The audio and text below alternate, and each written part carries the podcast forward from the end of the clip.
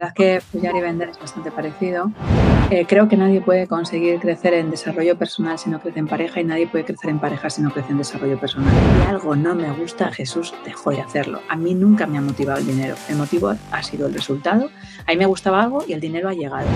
Mi casa, mis reglas no había caído en la cuenta. Realmente, pues eh, vosotros durante bastante tiempo, durante varios meses me lo habíais dicho a través de LinkedIn, a través del podcast, a través de YouTube y al final pues he encontrado la forma de dar solución a eso, ¿no? Que vosotros me decíais que queríais convertir el podcast en vuestro mejor comercial, eh, venderos mejor, aparte de saber vender, pues vender sin inseguridades, ¿no? A la hora de, comunicarlo y comunicar las ideas con claridad. Y lo que voy a hacer es que voy a seleccionar a 10 personas, a 10 personas que estén comprometidas con su negocio y que quieren convertir el podcast en su mejor comercial, en el cual pues aprendas a venderte sin inseguridades. Solo uno de los bonos que se llama propuestas que provocan colaboraciones, solo por ese ya merece la pena inscribirse en el programa. Los bonos estarán disponibles hasta el 23 de febrero. Tienes que pasar un test tienes que entrar en jesusperesantiago.com barra desafío podcast y ver si este programa es para ti. Me suele salir en mi mente una idea recurrente y es el hecho de pensar que estoy teniendo una conversación banal con alguien. Es algo que detesto, es algo que odio, el hecho de tener conversaciones banales. Siempre tengo que saciar mi curiosidad, aprender, tengo que notar que en esa conversación algo estoy aprendiendo de esa persona.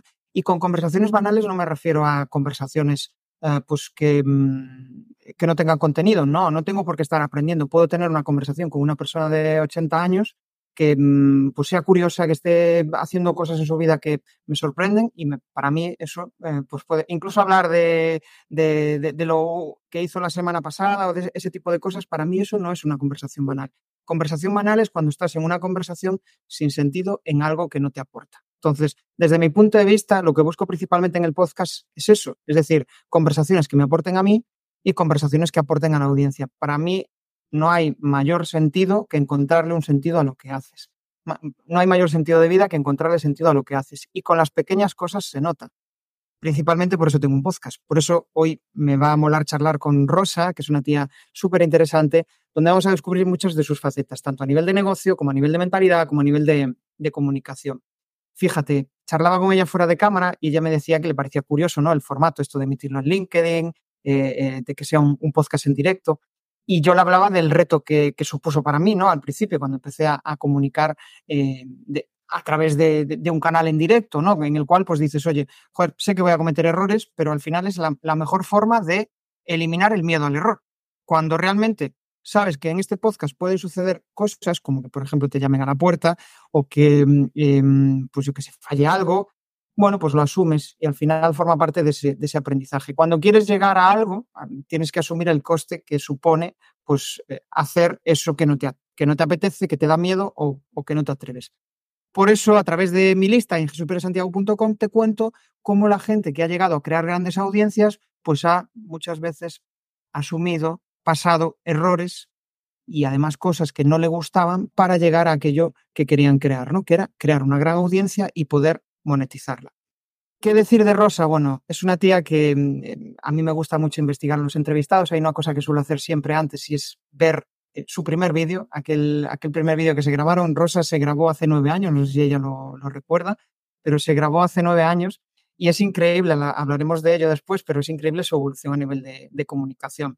Cuando quieres comunicar bien, tienes que asumir que tienes que comunicar mal de inicio. O sea, vas a comunicar muy mal, desastrosamente mal, pero es el, precio que tienes que pagar para después empezar a comunicar con seguridad, empezar a transmitir y a conectar con un determinado público, porque vas a descubrir cuáles son tus fortalezas y va a ser aquello que le va a gustar escuchar a tu audiencia, tus aprendizajes, tu evolución. El hecho de ver cómo evolucionas, pues hay mucha gente que le parece curioso. Entonces, pues Rosa, aparte de ser, eh, de, unir dos facetas muy curiosas para mí, ¿no? Médico de familia con sexología, además es capaz de pues mentorizar, de tener eh, una academia montada donde ayuda a multitud de, alumnos a avanzar, a crecer a nivel personal. Y vamos a descubrir cómo ella ha logrado pues facturar un millón el año pasado. Aparte de eso, cómo logra con un equipo de solo dos personas pues tener eh, la misma facturación que puede tener un equipo de 10 o 20 o, 10, o, 20 mm, personas dentro de, una empresa. Vamos a descubrir cómo tiene esa mentalidad de fuego, esa mentalidad en la cual se atreve a mostrarse vulnerable y además pues eh, que eso es lo que hace que conecte con, con su audiencia y vamos a conocer pues, la parte menos conocida de Rosa de cara a la comunicación, sus retos y sus, eh, sus ganas de crecer, ¿no? de seguir creciendo, de seguir evolucionando y, y, no me rollo más. No me rollo más y le doy la bienvenida. Muy buena, Rosa. Eso es. Encantada de estar Genial. Bueno, hay una cosa que siempre me gusta preguntar al inicio y es, ¿qué dos cosas han sucedido para que tú estés haciendo lo que estás haciendo ahora y además seas la persona que eres hoy? La primera yo la tengo bastante clara y es eh, ver a mi hijo con tres añitos. Eh, no les tenía. Yo llegaba de una guardia, yo trabajaba en un hospital en urgencias, en hospitalarias, y entonces, bueno, pues sueles tener guardias de 24 horas, de 32, depende de cómo se te den hasta que llegues. Y aquella noche no habíamos dormido absolutamente nada. Estaba reventada. O sea, creo que el concepto de reventar era mi cara. Entonces yo vine pensando todo el viaje, los 50 kilómetros que traía desde Palencia, pensando en me voy a la cama, me voy a la cama, me voy a la cama, me voy a la cama. Y según llegué a casa estaba mi hijo y de repente me dijo, mamá, no tiras a la cama, ¿no? Vas a venir a jugar conmigo. Y entonces de repente en ese momento pedí tierra trágame. O sea, pero literal, ¿eh? Y decidí que no iba a volver a pasar más tierra fuera de casa y que no iba a conseguir que los demás decidieran cómo iban a ser mis horas de tiempo para mí, para mi familia. Entonces, para mí ese fue pues, un enclave tremendo. Y el segundo, posiblemente, eh, Fíjate que ha habido varios momentos, entonces decirte un segundo, pero leí el libro de Raymond Sanso de Código de Dinero, porque estaba en la formación de emprendedores, y durante todo el libro, mientras me leí, me sentí gilipollas. Y entonces yo dije, ¿cómo puedes se hayan engañado tanto, no? Yo pensaba que al principio era solo al terreno sanitario, que es que los médicos nos habían engañado tanto y entonces pensábamos que teníamos un sueldo de la hostia ganando 3.500, 4.000 euros, pero cuando tú hacías el cómputo de la hora, en aquellos momentos no ganábamos ni 11 euros la hora, ¿no? O sea, no te creas tú que eras mucho más. Y de repente sentí, es que me la han metido con creces y encima yo pensaba que me lo estaban dando bien. Y dije, se acabó. O sea, busca la salida de cómo poder conseguir posicionarte para que todo esto desaparezca y así. Esa sensación de sentirnos gilipollas yo creo que es más común de lo que parece, aunque mm. igual la mayoría de la gente no lo comparte. Claro, es, que es abrir los ojos, ¿no? Es ese Matrix que dicen. Claro, es que vivimos también en una jaula, aunque fuera una jaula de oro, estás dentro de una jaula. Entonces, la gente tiene cerrada la puerta. Y tú dices, no, pero vivo bien, es que tienes un trabajo estable, yo tenía una posición aprobada, la había aprobado la primera, con 30 años, joder, tía, tienes una, plaza en propiedad, ya no te van a echar para toda la vida. Y yo de repente sentir que tenía que estar ahí toda la vida fue como de repente mm. me entró taquicardia. O sea, no podía conseguir pensar. Lo firmé y para todos los demás yo era la loca. Pero ¿qué haces? ¿Cómo te va a ir bien? ¿Vas a tener que buscar clientes? Eh, vaya incertidumbre, que tienes un niño y otro en camino, pero estás loca, ¿no? O sea, todo era un poco desde esa tesitura. Y a mí me parecían que los locos eran ellos. Porque pensar en levantarme todos los días y hacer exactamente lo mismo todos los días, a mí me mataba por dentro. Entonces, justamente con el tema de la pandemia, que yo estaba fuera, pues sucedió una cosa. Escribí mi primer libro en solitario, porque había escrito uno eh, en colaboración con Diego Merayo, Hay Padres, pero en el primero que yo escribí sola se llamaba Yo no quiero ser infeliz y era claves para controlar, para tener el control de tu puta vida, ¿no? Y entonces fue algo tan fácil como que llegó la pandemia, mi marido seguía trabajando de médico, ahora ya no. Entonces yo empecé a mirar a la gente por la ventana y a los que veía les veía con miedo. Y entonces yo decía, yo no quiero ser muerto viviente. Entonces no sé qué quiero ser, pero lo que no quiero es ser infeliz. Entonces no voy a dejar que los demás manejen mi vida, que esta es mía y solo hay una. Al final va todo de liderazgo. Eh, liderazgo en negocio, liderazgo pasa por, joder, suena muy banal, pero eh, suena como muy, buah, estás diciendo lo mismo que dicen todos, pero es que es, cierto, hasta que no, eres consciente de ti mismo, ¿no? De, lo que eres bueno y que hay gente que valora aquello que tú tienes porque ellos no lo han conseguido, hostia, ahí eh, yo creo que cambia mucho el chip, ¿no? Y luego, que tampoco has probado, porque fíjate, cuando yo te digo que cuando no tenía hijos estaba dispuesta a tragar absolutamente cualquier cosa, ¿no? O sea, yo he llegado a hacer 400 horas de trabajo en un mes y la gente puede decir imposible. Yo trabajaba de 8 a 3 de la tarde en un centro de salud en Medina del Campo, en atención primaria de lunes a viernes.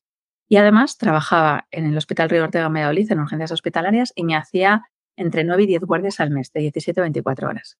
Entonces, sin descansar, me iba a trabajar otras 8 horas. Y además, por si acaso había algún problema, tenía entre 2 y 3 guardias en el Hospital Río Carrero en Valencia, porque como te meten tanto miedo de, hostias, que luego no vas a tener trabajo, no vas a salir, Bueno, pues yo por esa seguridad y esa estabilidad que cuenta la gente, yo tenía tres puestos de trabajo distintos y además había empezado mi consulta de sexología privada, que tenía, ya me fui desde la pública con 30 clientes que pagaban. Así que yo no me iba con una mano delante y otra detrás. Claro, llegué a trabajar 450 horas y de repente mi eh, sistema emocional se crebó, o sea, totalmente. O sea, llegué un día a casa, eh, mi marido me había dicho como siete horas antes, tenemos que hablar cuando vengas. Yo estaba recién casada, llevaba un año casada, se llevaba muy poquito tiempo, eh, y con mi pareja nos conocíamos bien, llevábamos nueve años juntos, así que no era como moco de pavo. Entonces, yo había llamado estando delante de un paciente, llevaba trabajadas en ese momento casi 32 horas y había un cartel en el centro de salud que ponía, no está fulanita, le atenderá la doctora Rosa Montaña. Tenía ese día 72 pacientes, no se me olvidará en la vida, 72 citados, porque además te citaban tres pacientes a la misma hora, es decir, que tenías tres a las 8, tres a las 8 y 3, tres a las 8 y 6, tres a las 8 y 9. Podías ver el primero, bien, todo lo demás iba retrasado. Y yo trataba de llegar siempre antes de tiempo. Bueno, aquel día salía de guardia, entonces tuve que empezar a las 8 de la mañana. Y yo creo que fue el número 41 42 que de repente no sé cuántas veces me lo habían preguntado y me dijo, ah, pero no está la adjunta, ¿quién me va a ver? Entonces me broté, en ese momento me salió todo mi super 8, mi impulso de elefante, miré en la papelera, cogí la papelera, miré dentro y digo, pues en la papelera tampoco está, así que tenemos dos cosas, o la atiendo yo o no le atiende nadie. Tal cual. Y entonces eh, el señor se quedó ahí sentado, yo le atendí y llegó un momento en el que creo que me preguntó, no sé, cuatro o cinco veces, ya se iba y de repente me dijo, no, pero eh, es que tengo una cosa más, ¿no? Entonces atendía otra cosa, pero es que tengo otra cosa, otra consulta que hacerle. Entonces hubo un momento que delante de mí cogí el teléfono y llamé a mi marido. Y entonces le dije, yo no puedo más con esto. O sea, esto es insufrible, esto es insoportable. Y me dijo, ¿tienes un descanso? ¿Qué cojones voy a tener un descanso? O sea, tengo citados a tres pacientes a la misma hora, que eso solo puede saberlo. Los médicos que me están escuchando sabrán que es cierto. Tengo tres, tres pacientes citados a la misma hora y cada tres minutos. Esto es insoportable. Y entonces, ¿qué pasa? ¿Qué ha fallado? ¿Qué cojones va a fallar el tío? ¿Qué va? ¿Qué va? ¿Qué va? Y entonces, ¿qué te has ido al baño? Pero si no me han dejado ni mear. Pero todo esto sin respuesta literal, ¿eh? Y entonces me dice, y entonces, entonces le tengo delante de mí. Pero es que me da igual. Si baja ponerme una reclamación, me pone tres o cuatro. Es que esto no puedo verlo más. Y cuando salí y llegué a casa, me dijo mi chico, decide. Claro, pero hasta ahora habíamos aceptado todas esas situaciones por el miedo a o aceptas lo que te doy o te quedas sin trabajo. Hoy hay compañeros médicos todavía que pueden estar trabajando 15 días sin tener un contrato firmado. Hoy tienen un móvil metido en el culo que si suena, más vale que tardes menos de 5 minutos en poder contestar. Y esa es la sanidad que tenemos que no contamos la trastienda. Entonces yo llegué a un momento en el que pensé, si esto es por lo que he estudiado, por todos los valores que tengo y lo que quería conseguir ayudar al prójimo, no puedo conseguir ayudar a nadie si no me ayudo yo. Entonces decidí que podía seguir ayudando desde una medicina un poco más hipocrática desde entender la salud mental de esas personas, poder conseguir ayudarlas en ciertos retos, en mucha mentalidad, pero no estar delante de un paciente. Y yo era muy buena, ¿eh? tanto como mi atención primaria como urgencias hospitalarias, pero no estaba dispuesta a que fuera a costa de mi vida. No lo estaba. Usted una palabra que repites mucho en, en, toda esta, vamos, en las últimas frases que dijiste, que era seguridad. Conforme te acercabas a esa seguridad por el, por el propio miedo, ¿no? Que bueno, en la sociedad está instaurado ese miedo, ¿no? Yo creo que es el, propio miedo a la supervivencia o el propio miedo a pasar malos momentos. ¿no? Al final, cuanto más te acercas a esa seguridad, más infeliz eres. Es, curioso, ¿no? todo lo que debería de apagar todo ese miedo, al final genera aún más miedo y, más inseguridad porque, no sé, puedes entrar en una escalera de, de eso, de, de decir, hostia, lo he conseguido todo y ahora qué? ¿Qué hago? ¿Hacia dónde voy? Vale, a mí eso no me vale mucho y te lo cuentan, pero es que eh, me di cuenta que la vida, y además cuando trabajas en un hospital sabes que estás vivo, pero que mañana puedes estar muerto con un infarto. O sea, que es que te es ah. de eco y ya está. Em, es que no hay nada que sea con una certeza absoluta, excepto dos cosas en la vida. Una, que te vas a morir, pero no sabes cuándo. Dos, que vas a pagar Hacienda, pero no sabes cuánto. Todo lo demás no tienes ni puta idea. Tal cual. No sabes si vas a estar con tu pareja para eterna, la eternidad, si vas a tener una enfermedad, si a tus hijos les va a pasar algo, si tu amigo va a ser para toda la vida, si tu puesto de trabajo, por mucho que te han dicho que tengas un puesto de trabajo laboral, no te carguen a los cuatro días y te paguen. O todo, todo absolutamente es una incertidumbre. Lo divertido no es que sea una incertidumbre, es que aprendas a bailar con ella, porque si no vas a vivir una sensación de angustia tremendo porque no vas a saber cuál es la respuesta. Entonces, a mí no me gusta tener las respuestas, me encanta hacerme las grandes preguntas y entonces siempre me sale una respuesta totalmente distinta. Desde ahí sí que me gusta partir, porque, repito, dos certezas solo, la muerte que pagas Hacienda. Todo lo demás, quien quiera conseguir hacerlo, de hecho a veces les he retado Les he dicho, mirad, yo os doy una membresía, eh, os doy una mentoría conmigo de 500 pavos si me enseñáis otra cosa que sea certeza en la vida y que no pueda conseguir librarlo. Oye, todavía en tantos años Jesús nadie me ha dicho, hay otra certeza que es tal. Es que no la hay. Por mucho que queramos conseguir contarnos. Tú puedes decir, pero tengo dinero en el banco, hasta que de repente venga alguien o un Estado que de repente te diga, no vale para nada. No, es que estoy en un país en el que no hay ningún tipo de guerra a tomar por culo. O sea, no tenemos nada. Sí, sí. El otro día tenía una charla con, con, em, con un preparador de posiciones, ¿no? Y yo decía, joder, el hecho de pensar en tener que hacer el resto de mi vida lo mismo me agobia, ¿no? En cambio, para él le encontraba un sentido y decía, no, pero por ejemplo, en el caso de una enfermera o tal, va a poder especializarse y va a poder, sí, pero no va a dejar de ser enfermera toda su vida, ¿no? Entonces, es, a mí eso me genera cierta ansiedad, ¿no? Fue, de hecho, fue una de las cosas que, mm, eh, eh, que hizo que emprendiera, ¿no? El decir, hostia, no me veo en este trabajo el resto de mi vida. Y eso que llevaba un montón de años y no estaba a disgusto, pero era, tenía esa sensación recurrente, ¿no? Que me decía, hostia, tío, em, ¿vas a seguir con una vida gris el resto de tu vida?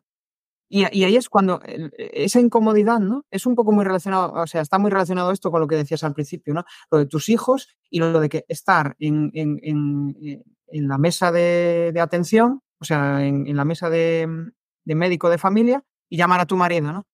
Y la mayoría de las personas con las que hablo aquí sucede eso, ese clic. Hasta que no tienes ese clic, los humanos somos tan tontos que no accionamos. No, y además hay gente que acciona desde lo negativo, ¿no? Desde una enfermedad, un accidente de tráfico. He conocido otra gente, ¿no? Que lo ha vivido desde otra experiencia, pero ha sido algo como más traumático. Yo tengo la suerte en que en mi vida no ha habido grandes traumas, pero es que para mí una frase de mi hijo es, no vas a jugar hoy, otro dirá, bueno, tío, ¿qué, qué mismo da, no? Pues ya jugaré mañana. No, no, no, es que tuve hijos para poder conseguir disfrutarlas. No tengo uno, tengo tres. Entonces, no era el sentir de me voy a perder un partido de fútbol, no voy a perder la obra de teatro porque de repente tenga la guardia, no voy a poder conseguir salirle a su campamento. Es que yo no quería perderme todo eso, no quería que me mandaran un vídeo. Como veía compañeros que les decían, mira, el vídeo de la obra de teatro, perdona, o sea, esto no está pagado. No. Ya he regalado muchas horas cuando no tenía hijos. Tal cual. Después ahí hay un salto, claro, empiezas a emprender, empiezas a hacer tu propio negocio, pero surge las ventas hostia, vale, sí, estoy yendo por el camino que yo quiero, pero joder, ¿y cómo coño monetizo esto?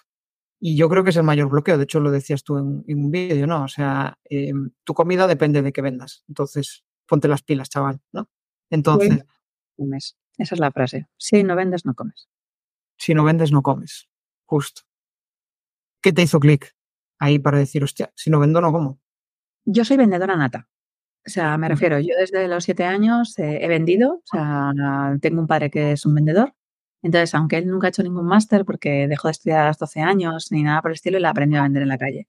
Y entonces yo cuando quería las cosas, me acuerdo que una vez quería una consola de Tetris, entonces mi padre me dio mil pesetas, pero me dijo que tenía que conseguir comprar la consola, un cinturón y me tenía que sobrar pasta. Entonces estaba en un puesto en un mercado de Vigo, al lado de donde está la piedra. Entonces yo recuerdo ah. perfectamente hasta el chico, ¿vale? O sea, ese, era un chico de color que tenía. Mi padre me dijo: o traes eso o no puedes traer nada. Entonces fue como la oferta a la demanda: pasa a jugar, aprende a hacerlo desde un juego. Bueno, pues yo conseguí el cinto, conseguí la consola y además me acuerdo con siete años de decirle una de dos, si no consigues estos mil pesetas, pues yo no me quedo sin consola, pero tú no tienes dinero y con esto no puedes comer, ¿no? Entonces, bueno, yo conseguí el premio con siete años. He aprendido a vender desde muy chiquitita. A mí nunca me han dado miedo las ventas. De hecho, perfecciono mucho y entiendo mucho en temas de mentalidad. Entonces, enseño a la gente desde cómo puede pensar el otro, si es asertivo, si es acomodador, si es una persona racional, cuál es su eneatipo, cuál es el tuyo para poder conseguir interaccionar. Las ventas no me molestan. Solo que voy siempre con una pregunta. A mí que hoy, si yo hoy no vendo, no como, es máxima. ¿eh? O sea, es que esto además hago que todos mis clientes de verdad que sea real. Porque tú no puedes pagar una factura de la luz diciendo, bueno, te pago y dentro de tres meses vas y te pago, te quedas sin luz. O sea, tú no puedes conseguir tratar de vender algo si tu estómago está con hambre o si tienes el frigorífico vacío. No es verdad. Entonces te puedes contar la historia o la mentira de contar, bueno, tú empiezas, está dentro de dos años, no puedes vender, eh, bueno, esto es progresivo, poco a poco. Mentira, no es verdad. Te han querido contar eso para poder vender desde un punto de vista de marketing que tienes que tener paciencia. Es que no todo el mundo vale para emprender.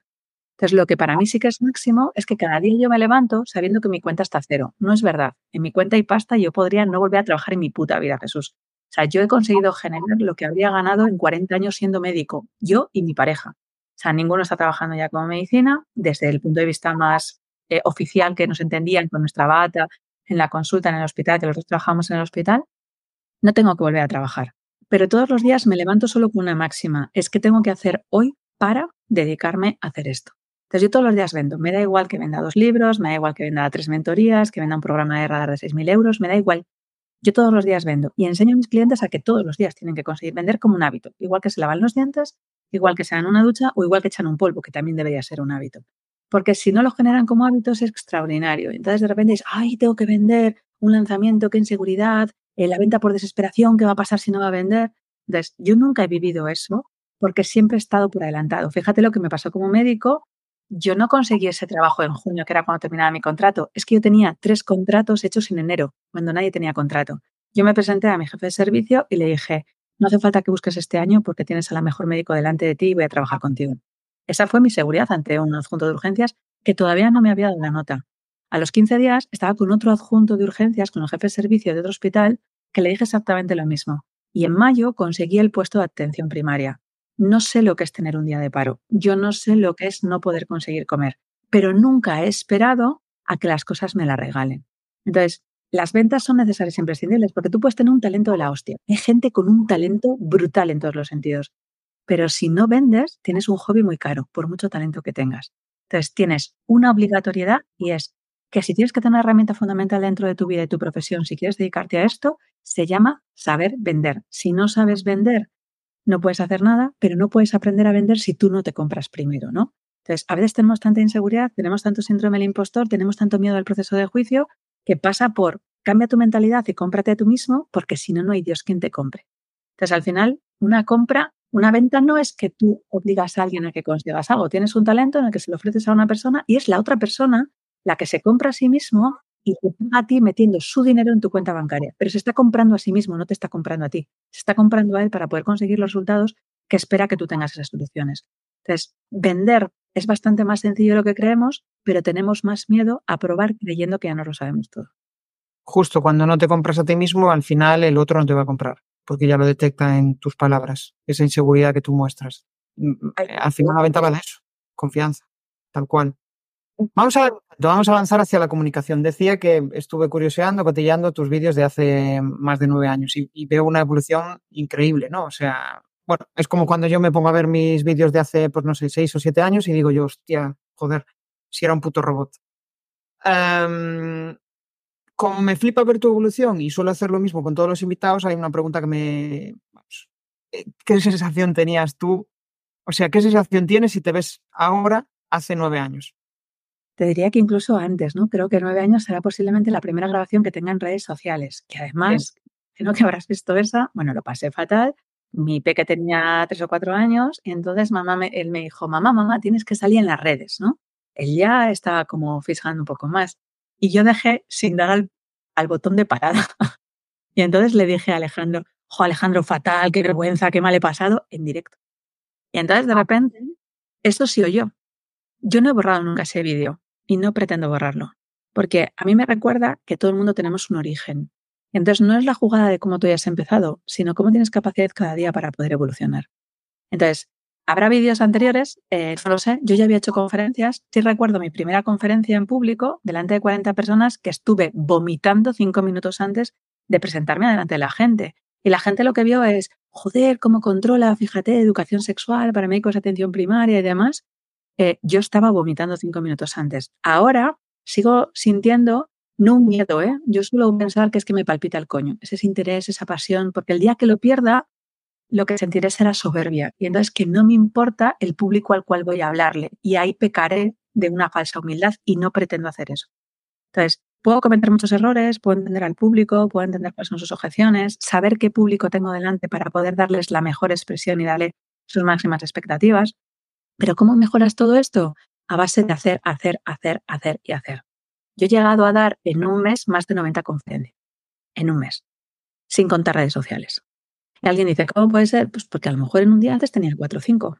Eran charlas de 45 minutos, de una hora, una hora y media, pero es que yo he sido em, la del baúl de todos los pueblos, todas las ciudades. Y entonces, a lo mejor iba a una ciudad y hacía cuatro o cinco. O sea, me voy a ir a Barcelona eh, ahora el día 26. Entonces yo llego el 26 a Barcelona, según bajo de Sant, me voy a dos podcasts Después de bajar los podcasts, voy a acompañar a una compañera que hace un lanzamiento del libro. Al día siguiente tengo una sesión de negocios, dos conferencias de, work, de coworking que hablamos de ventas y a continuación me meto en una sala de cuatro horas. Claro, y tú dices, ¿y cómo haces todo eso? Pues desde la intensidad de que si voy no es para tomar unas cañas, sino para máximo valor porque yo estoy haciendo no pagar una factura. Lo que no quiero es que la paguen mis hijos. O sea, yo no me voy de juerga extra. Para estar de juerga me voy con mis hijos. Entonces, hay otra, otra diferenciación. Y aquí solo se consiste en hablar, hablar, hablar. Tú dices, hay un podcast. He tenido cuatro podcasts distintos. Al principio leía, luego me soltaba, luego sonitaba un tema, ¿no? Pues eso es lo que te va dando la perfección. Justo. Em, eh, yo tengo la misma sensación. O sea, la primera vez que di una charla, no sé, delante de 100 personas, tenía la sensación de que me iba a morir. O sea, como de, joder, la voy a palmar. hasta que empiezas a ser un poco consciente y dices, no, para, para, chaval, que te vas a morir. Pero, pero sí, es una sensación súper, súper incómoda. Pero es que de eso va el mejorar a nivel de comunicación, el enfrentarte a, esos miedos, a esas, inseguridades, ¿no? Y decías algo eh, relacionado con eso, que es, em, o sea, lo hago, lo practico, y me estoy acordando de un vídeo de un youtuber que, sigo, ¿no? Que el pavo lo que hace es, se va mm, a Túnez y con su moto, en, plan nómada, sin ningún plan, y, y él decía, joder, llevaba seis meses sin hacerlo, y algo que hacía hace nueve meses con seguridad, ahora lo hago como un tonto, ¿no? Entonces, esto, esto sucede lo mismo en comunicación. Por mucho que comuniques, por mucho que vendas, por mucho que... Si pierdes contacto con ello y no lo retomas, la, sensación de inseguridad igual no es como en el primer día, pero la vuelves a tener. De hecho, yo suelo decirles a mis clientes que se tienen que preparar siempre una conferencia, pero prepararse y estar preparados, que son dos conceptos distintos. Yo puedo prepararme todos los días, entonces eso hace que yo esté preparada para dar una charla, todos los días leo, todos los días escucho podcast. Creo que la formación tiene que ser continuada y yo pararé el día que me muera. Pero aquí hay otra máxima y es que no nos damos cuenta. A veces, como decimos, ah, como yo ya he hablado mil veces de este tema, no hace falta que me lo prepare. Y entonces lo que no te das cuenta es que desde esa propia rutina te sabes el chiste, ya no tiene gracia, utilizas siempre los mismos métodos, estás hablando como para un público que no. Y cuando sales, yo no creo que tengas que hacer absolutamente nada en la vida que no sea vender. Entonces, si haces una comunicación es para vender algo. Si tú consigues hacer un podcast es para conseguir vender algo. Si tú consigues hacer una historia en Instagram, estás vendiendo algo, ¿no? Todo lo que estás haciendo consiste en vender. Y si no tienes ese máximo y si no estás consiguiendo una repercusión sobre ello, lo que has hecho no ha sido comunicar. Porque en la comunicación tienes que conseguir llevar también la expresión de tus emociones y provocar en otras personas no solo la activación de un dolor, sino la de un sueño que sea común. Entonces, tienes que prepararte esa conferencia. Y yo creo que hay gente que peca de creer, Buah, es que esto es súper fácil. Bueno, pues dar una conferencia de una hora tiene su aquel para no llevarte papel, para no tener que llevar diapositivas, para conectar con el público, para que de repente sea disruptivo, para que ninguno se duerme, que tengan comiendo de tu mano, ¿no? Y entonces a mí eso me encanta. Pero hacer una comunicación en tres minutos y que consigas la misma emoción, pero solo en tres minutos, eso a mí me parece que es la excelencia. Y antes pensamos, total, para tres minutos no hace falta que me prepare nada. Justo en tres minutos lo que tienes que hacer es algo espectacular para que no se le vuelva a olvidar a nadie en su vida esos tres minutos es que es más complicado comunicar en tres minutos porque tienes que, o sea, transmitir un aprendizaje en tres minutos es lo mismo que en una hora. En una hora puedes transmitir, vamos, y desarrollar un aprendizaje. A mí, a mí me sucede, o sea, estoy en la directiva de un club de oratoria y muchas veces, pues eh, yo qué sé, por tiempo, lo que sea, no preparas ese inicio y al final te aburres a ti mismo escuchando. Te dices, joder, ¿qué coño estoy diciendo? No. En cambio, cuando lo preparas, eh, respetas al público, que es lo que tú dices, respetas al público. Da igual o sea, mm, da igual quién sea. Al final va, mm, eh, deja de centrarte en ti, ¿no? en, tus mierdas y piensa en que lo que le vas a decir les puede aportar. Igual le vas a aportar a una persona, solo a una persona, o a dos, o a tres, pero ya alguien se ha llevado algo. Y eso para mí, por ejemplo, es de lo que más me motiva, ¿no? Cuando voy a dar una charla. Si alguien se ha llevado algo de ese aprendizaje y lo acciona y lo consigue em, y le, es útil para su vida, pues genial, ¿no? Al final va, va, de, va de eso, comunicar. Yo es que creo que yo soy bastante más exigente conmigo misma, ¿eh? de hecho creo que provoco esas exigencias. Pero para mí si hay 100 personas, las 100 personas tienen que llevarse algo. Como una persona no se lleve algo, yo me siento jodida. Y no es que las otras 99 no hayan aprendido, pero es que la obligación del comunicador que tienes delante es de conseguir tener a toda eh, la audiencia consiguiendo escucharte y que de repente se levanten eh, de pie y digan, hostia, esto no me lo tenía que haber perdido en mi vida. Y repito, pueden ser que haya dos personas que no se hayan dado cuenta. Antes escuchaba un comentario en Instagram que decía una chica, si de repente vendemos y no conseguimos vender, no pasa nada. Estamos haciendo un aprendizaje, podemos cometer errores, somos humanos.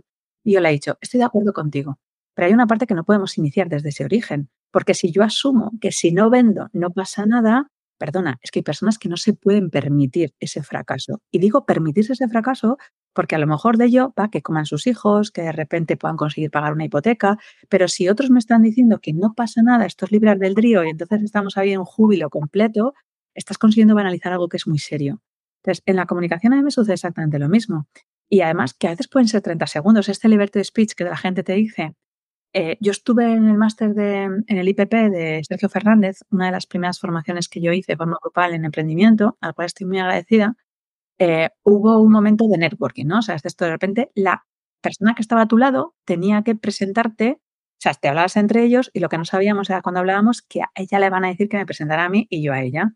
Entonces ella me preguntó, oye, ¿tú a qué te dedicas? Y entonces yo la contesté, yo, a poner pollas duras a algún que clítoris. De repente tienes que ver la cara de la chica, blanca, blanca. Y entonces de repente le digo que no, no, que no soy puta, soy sexóloga. Entonces ella de repente tragó saliva. Y entonces llegó en ese momento eh, Fabián González y le dijo, preséntame a tu compañera. Y entonces ella dijo, no, no, no, no, puedo presentártela. ¿Cómo no vas a presentártela? ¿No te ha contado a qué se dedica? Sí, sí, pero yo no puedo. Entonces, claro, él como que se estaba un poco enfadando y me dijo, Rosa, ¿por qué no puede? Pues la verdad es que no lo sé, ¿por qué no puede? ¿Qué le has dicho? Digo, ah, pues yo, que pongo pollas duras y algún que otro clítoris. Claro. El que se quedó blanco fue Fabián y de repente me dice, perdona, digo, eh, soy sexóloga, no puta. Nadie se olvidó en 30 segundos que yo era médico sexóloga y todo el mundo se aprendió mi nombre. Esa es Rosa Montaña. Vale, pues es una comunicación que hacemos que ha provocado emociones, ¿no? Desde nuestros propios miedos, las creencias, nuestra religión, han pasado miles de cosas, pero ha sucedido en un mínimo espacio. Había 33 personas y no se conocían el nombre absolutamente ninguno más. Pero el mío se le acordó todo el mundo. Es que a veces podemos hacer una comunicación en menos de 30 segundos. Y es el, a veces el tiempo que tenemos solo ahora mismo para poder provocar una disrupción y una marca en una persona. Entonces, yo creo que tenemos que exigirnos. Y que si tenemos 100 personas, tenemos que llegar a las 100 personas. Pero si tenemos 700 personas, hay que llegar a las 700 personas, aunque no te sepas su nombre y apellido. Porque no estamos comunicando a 700 personas. Cada vez que miramos a una persona, estamos comunicando a una sola persona. Y alguien dirá, qué exigente eres. ¿Y por qué no? Tiene sentido ¿eh? lo que dices quizá también después el trabajo es saber perdonarte por no haber llegado a ese uno, a esa una persona que no. Supuesto. No, no, pero claro, el perdón al final, eh, bueno, yo creo que esto es como muy católico, ¿no? O sea, es que nos han metido ahí mucha esa línea. Es que el perdón nunca tiene que ser al otro, tiene que ser a ti mismo, pues que cuando yo salgo, la única pregunta que me hago es, ¿qué has aprendido? ¿Qué podrías hacer mejor? ¿Qué vas a hacer la próxima vez? Ahí se termina mi perdón. O sea, yo puedo decir, mira, he aprendido y he hecho esto, esto y esto y esto. ¿Qué podría conseguir haber cambiado? Esto, esto y esto. ¿Qué vas a hacer la próxima vez? Esto. Mi cerebro ya actúa y la próxima vez va a ser mejor. Siempre.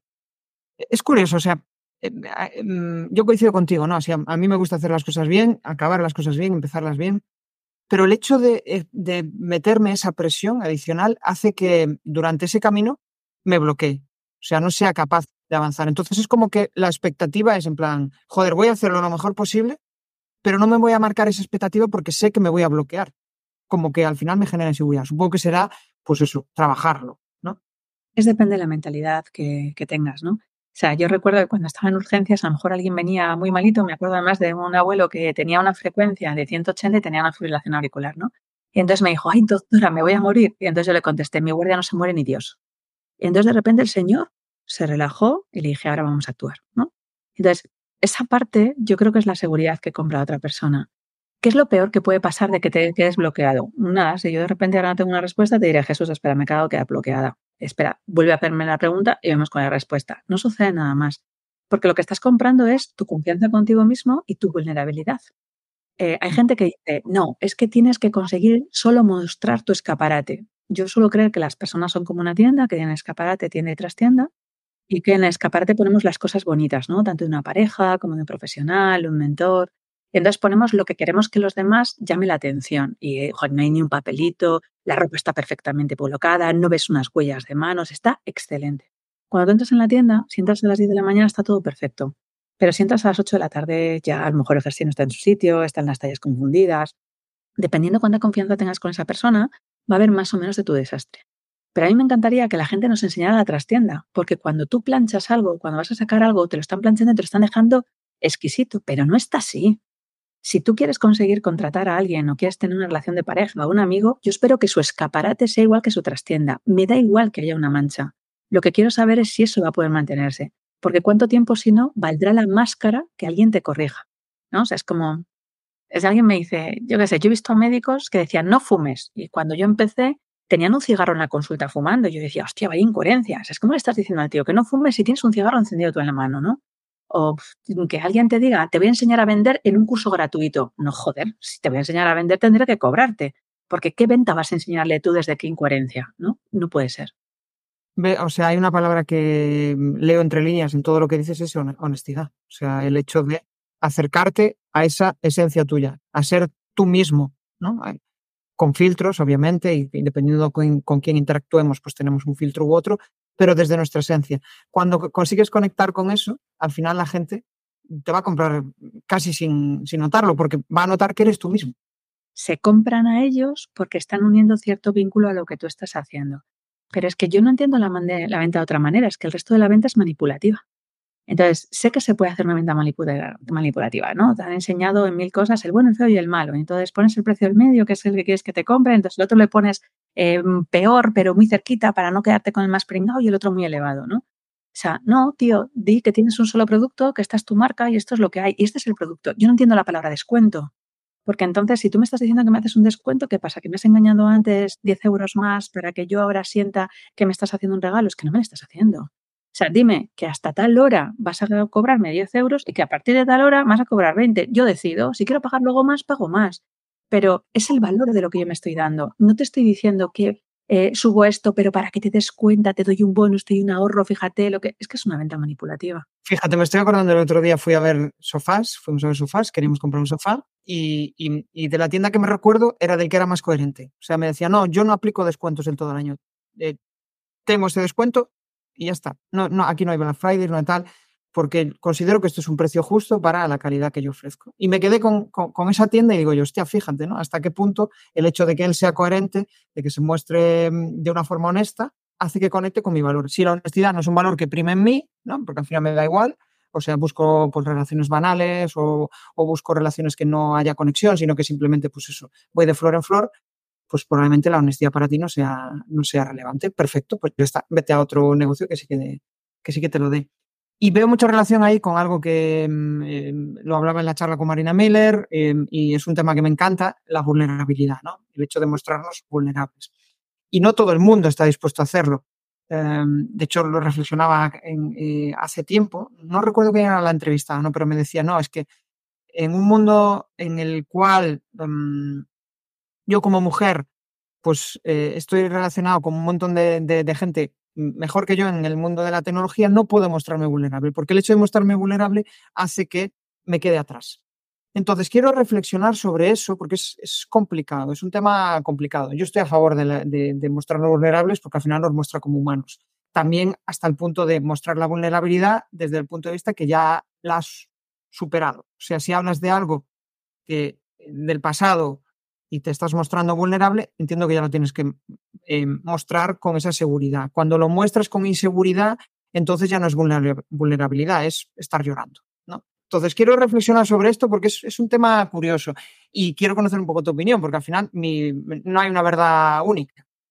claro, fíjate, em, para mí la vulnerabilidad no es tanto la actitud de cómo tú estás desarrollando esa forma de mostrarte, si estás llorando lo estás diciendo con seguridad, porque la diferencia entre una y otra es cuántas veces lo has contado has trabajado. Cuando tienes una vulnerabilidad y estás seguro, pues lo único que existe la diferencia es que te lo has trabajado más tú, que lo tienes mucho más sedimentado y que se lo puedes contar al otro como un propio aprendizaje y que le pueda valer como enseñanza. Cuando en ese momento tú estás llorando, no es que estés más inseguro, sino que tus emociones están superando tu parte más racional. O sea, yo hace poquito he tenido la experiencia eh, en el que no podía consolar controlarme mis emociones. Mi chico estaba en quirófano, estuvo cinco horas y media, y el mero hecho de pensar que podía tener una bradicardia para ser en quirófano, que eres médico y estás pensando todas las cosas negativas, evidentemente, que pueden pasar, no lo positivo, aunque confías en las personas para poderse hacer ese trance, a mí no me calmó nada. O sea, no me calmó escuchar la música, ni un podcast y demás, y lo que me calmó fue explicar a mi audiencia cómo yo lo estaba viviendo. Y entonces de repente simplemente esa emoción, pues eh, quise simplemente contar cómo ya estaba, pero la emoción me pudo. Y entonces estuve llorando y entonces la gente me decía, Rosa, es que no te hemos visto así, es que yo no suelo ir llorando por dar pena. en ese momento era mi emoción que desató por encima. Entonces no estábamos tan en confianza. De hecho, justamente creo que muestro mucha más confianza en mí misma para poder contarte que yo también me caigo, que esta es mi trastienda. Entonces, en mi coherencia y en mi honestidad te enseño que mi trastienda, aunque te haya contestado a 15 clientes una hora antes y te haya respondido, yo no estaba bien, te he respondido y te he cuidado. Pero ellos además incluso se sintieron egoístas porque, joder, Rosa, me estuviste contestando cuando en ese momento estábamos para que te cuidáramos nosotros, no para que tú nos cuidaras a nosotros, ¿no? Entonces, me pareció justo que si yo les pido a mis clientes que se den la oportunidad y la confianza de poder eh, confiar en mí, de nuevo con redundancia, para poder contarme sus más y sus menos, yo les merezco exactamente lo mismo, ¿no? Entonces, me expuse, no lo he quitado, hay gente que de repente dice, ¿cómo te atreves? La verdad es que hace mucho tiempo que me soplan muchas cosas y esa es una de ellas. Pero fíjate, eh, hace dos años, eh, una de las cosas, bueno, me podían haber capado Instagram y de hecho además está y la gente que nos pueda escuchar puede buscarlo. En diciembre de hace dos años, yo les pedí a mis clientes, éramos en ese momento en un programa, 150 personas, que em, se dieran cuenta de que las mierdas más complicadas no son las que sacamos, sino las que nos quedamos dentro. Entonces les dije que cagaran, hicieran una fotografía de sus mierdas, la subieran a las redes y que quería estar etiquetada para mostrar que ciertas mierdas que sacamos que no tienen tanto valor, aunque de repente se desconectan con nosotros. Y claro, yo les dije que para ver que estaban en esa coherencia, que lo hicieran, que lo publicaran, que me etiquetasen. En mi vida he recibido más mierdas y las he visto de todos los colores. Hay gente que se estriñó, gente que entró en diarrea, simplemente por la emoción de que otro va a ver tu mierda, que todo el mundo cagamos. Pero de repente es como se va a enterar otro que cagamos, ¿no? Entonces tuve una anécdota muy graciosa porque una de las alumnas, según estaba en el almuerzo, es profesora, entonces en el almuerzo encendió el grupo de Telegram que teníamos. Entonces lo primero que ves es una mierda. Entonces de repente, bueno, bueno, bueno, se atacó. No había visto que yo había puesto deberes, no había escuchado ese día la sensación, la clase y demás y tal. Y entonces me manda un audio. Rosa, bloquea a esa persona. Acaba de sacar una mierda. Bueno, ¿cómo puede ser que se haya atrevido a poner una mierda? Y ella súper ofendida.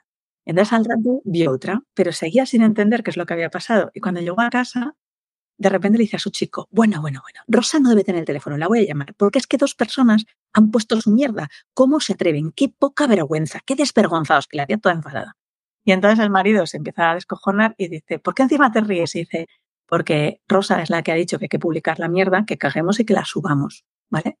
Bueno, eh, a ella le pareció una locura y dijo, sí, claro, seguro que lo ha hecho ella. Ella es la primera mierda de las que hay todas porque en su coherencia ha enseñado primero su trastienda para saber que no estábamos. Esta chica estuvo siete días sin cagar, solo por no subir la mierda. Repitió el reto y hubo que volver a hacerlo. Las cosas no repetimos, pero es así. Y me dijo, Rosa, que esto no lo puedo superar. Cuando lo superes, te dará exactamente igual lo que opinen de ti los demás. Y ha sido uno de los posts que más movimiento tuvo porque estábamos no ocultando directamente la trastienda pero todos pecamos, lloramos, eh, somos frágiles, somos vulnerables y parece que los demás porque te vean, porque has facturado o porque tengas tus empresas o tal, es como, joder, es Superman. No, no, yo soy una tía bastante corriente, en el que puedo ir con chándal, eh, no me vas a reconocer estoy por la calle, a mí me hace mucha gracia ahora que en TikTok la gente me vea y entonces me para en la calle, ¡hala! No me lo puedo creer, pero es tú. Entonces yo me quedo así como diciendo, eh, soy igual, ¿sabes? Pero es que no voy a hacer nada contigo. Hay, suele haber ese pensamiento de, hostia, em, este tío porque está en la palestra o porque está creando contenidos es alguien especial, pero no deja de ser una persona igual. Pero em, cuando idealizamos a la gente o cuando no tiene la suficiente autoestima, tenemos la tendencia a eso, a poner un pedestal a otros. Una de las cosas que muchas veces me dicen es, joder, tú hablas con normalidad con los entrevistados, no, no les... Em, son personas igual que yo y, y lo que tú dices, cagan igual que yo. Es que mm, no les pasa nada, simplemente eso. Y, y cuando cuando no vas en modo fan, sino que vas en modo igualdad, hostia, de repente la conversación es diferente. Es, es muy incómodo hablar con, con modo, en, modo fan, porque el otro eh, eh, se está rindiendo a ti. Es como, el otro día escuchaba la entrevista con, con Funzo en el podcast de Webpositor y él decía, joder, es súper incómodo. Em, em, yo nunca tengo relaciones con, con mis fans, decía, porque es una situación en la cual yo estoy como endiosado y, y, no me gusta el hecho de, de, de vulnerar a una persona que, que, está influenciada por, por eso, porque yo soy un ídolo para, para ella. ¿no? Y me, me pareció interesante esa, llegar a esa conclusión de, de respetar ¿no? a, a, a, tus fans desde ese punto de vista. También lo habrás creado, o sea, me refiero, porque A mí me sorprende mucho cuando alguien de repente eh, me llama y le digo, hola, me has llamado, eh, soy Rosa Montaña. ¿Rosa Montaña? No lo creo, digo, pues, de repente, yo qué sé, estornudo, de repente, ay, es que es, que es tu voz. Claro que es mi voz, pero ¿qué, qué, iba a esperar? O ah. sea, tú de repente metes en Google Rosa Montaña y aparece mi número de teléfono. Porque yo no quiero tener una secretaria, no quiero tener un asistente virtual, porque si de repente me deshumanizo tanto como para creerme que soy Dios y entonces no entrar en contacto con el público, con mi gente, es que para mí es mi gente, es mi familia. Porque me están contando cosas que son muy íntimas, desde cómo follan, cómo se masturban, cómo les han dejado, les han puesto los cuernos o de repente cómo va la facturación de su casa. Porque tengo dos empresas que son distintas. Entonces, alguien que te cuenta algo tan íntimo, yo no espero que alguien me coja un correo electrónico. Por eso a lo mejor la idea de que solo seamos dos, ¿no? Es que a mí me parece tan eh, pudoroso que puedan conseguir abrirte a ti que yo asumo que soy la persona porque me han elegido. Entonces, que no puedo conseguir hacer tanto como otras personas que de repente tienen 10.000 personas dentro de sus cursos de formación, es que yo no lo quiero. Es que yo quiero tener 400 personas, 300 personas, pero me conozco todas sus historias. Me conozco si están embarazadas, si han abortado, si tienen hijos, si tienen un problema de repente de apendicitis, si han tenido un cáncer, porque a mí me encanta mandarles un mensaje y me dices, cuéntame qué tal estás, en qué puedo ayudarte. Porque para mí esa es mi máxima posibilidad de ayuda. Y eso me permite facturar muchísimo más que a lo mejor gente que de repente tiene 100.000 clientes, ¿eh? Porque tienen que Escuchar. Al final es, te gusta escuchar, te gusta conocer la historia que hay detrás de esa persona. Porque buscas conectar con ella. Yo también lo entiendo así, ¿eh? Yo también lo entiendo así. Si no, ¿quién es? Alguien que de repente te ha hecho un prototipo, un filtro que te ha puesto en Instagram y demás y tal. Yo tengo un amigo, José Ballesteros, José Ballesteros Puerta, que es la hostia, que de repente me dice, tía, me encanta que tú de repente sales un día con el moño o estás con el pijama o te he visto macho con el albornoz y la toalla del pelo. Y le digo, claro, porque justamente he salido en ese momento y me apetecía poder conseguir dar una reflexión para que no tengan que estar perfectos. Entonces, ¿Quién soy? Pues Rosa. en el hospital me llamaban Montaña, fuera me han llamado Rosa, eh, mucha gente Rosa Montaña, o pero yo no me quedo con otra cosa. Si alguien de repente tiene que endiosarme, algo hecho yo mal para de repente subirme también a un estado de arte. No es quien te sube, sino que tú te mantienes. Entonces a mí me gusta pisar tierra y me rodeo de mucha gente que me dice frena, tía, frena. Y cuando te endiosas es precisamente cuando dejas de conectar con tu público cuando ya no conectas con ellos porque ya eres un dios, entonces al final te distancias y no sé, la verdad es que no sé cómo, a, mí yo admiro mucho, eh, o sea, me gusta ver siempre casos de, éxito, ¿no?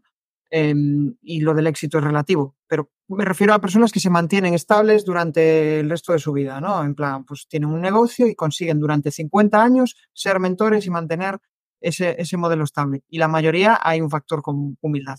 Es eh, la clave. Cuando, ¿Qué pasa? El ego eh, cuando ves que de repente estás consiguiendo unos resultados terribles, eh, muy buenos, dices, ¡buah! Soy la puta hostia. Pero después te das cuenta de que si no bajas eso, pues eh, tu nivel de facturación o tu nivel de mentalidad no crece, porque te crees la leche. Entonces, al final te distancias y desconectas de, de, ese público. ¿no?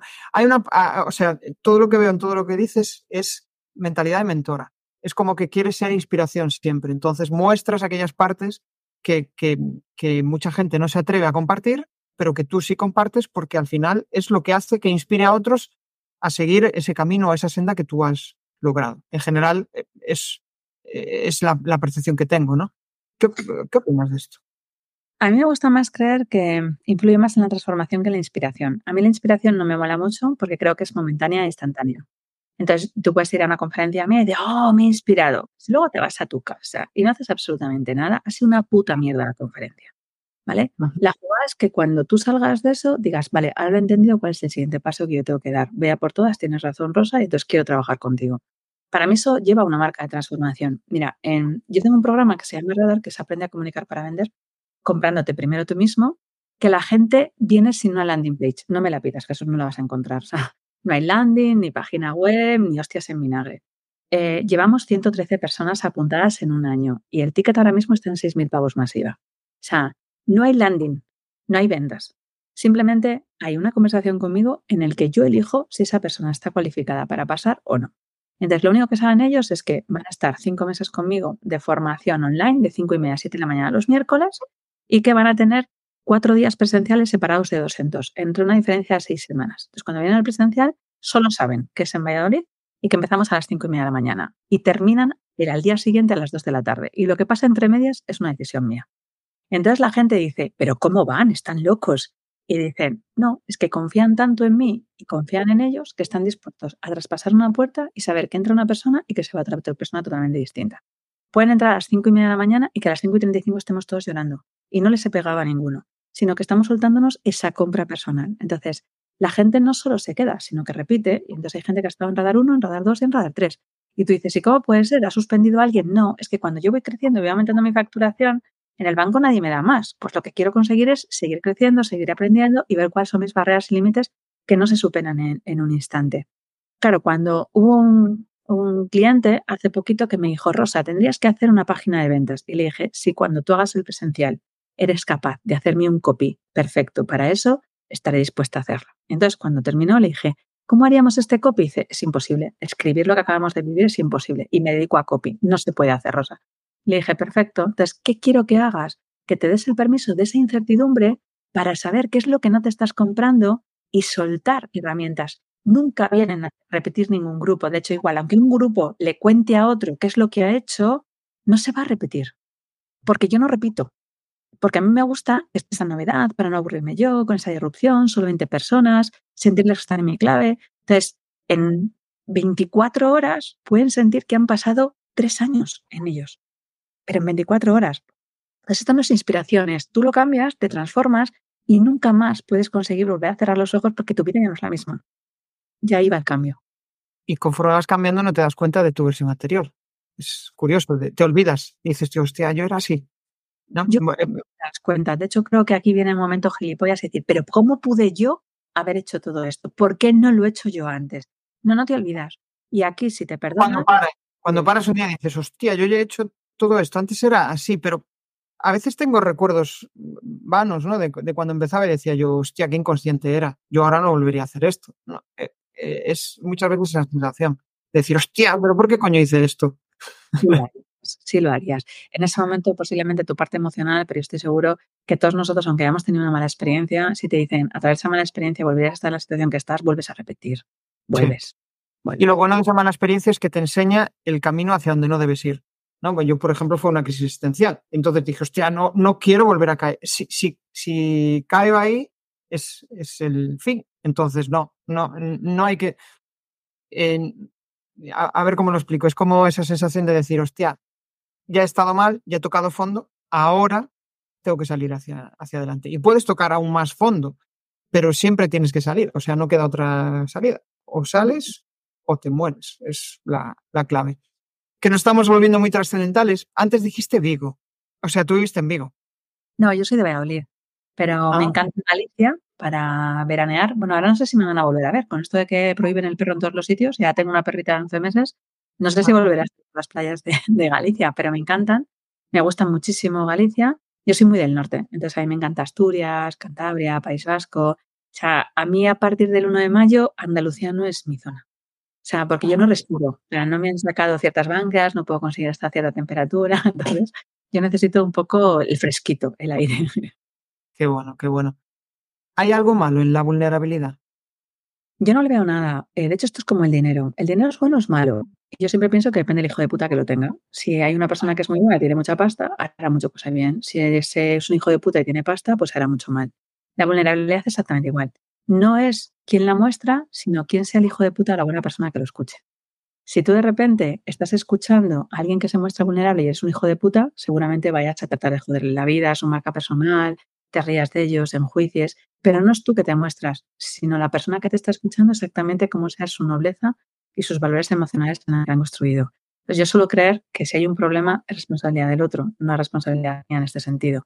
Entonces yo muestro mi vulnerabilidad, no creo que todo el mundo tenga que conseguir escucharla, no lo muestro por los otros, lo muestro por mí para poder crecer y sentir que no tengo que esconderme absolutamente de nada. Yo sigo creyendo que hay tres temas en España eh, que siguen siendo tabú, entonces yo trato de trabajar con los tres. Uno es lo que comes, otro es lo que ganas otro es lo que follas. Todo el mundo sabe perfectamente qué come, pero aparte de la crítica, si eres carnívoro, oh, tienes que ser vegano, es que estás para comer un cocido, no, es que tienes que poner la dieta, ¿no? O sea, da igual por dónde vayas, siempre hay alguien que sabe más que tú y entonces que te tiene que aconsejar algo que no sabes ni siquiera de tu vida. En el dinero nos pasa lo mismo. Yo cuando la gente dice que factura y factura mucho, yo siempre digo que es mucho para ti.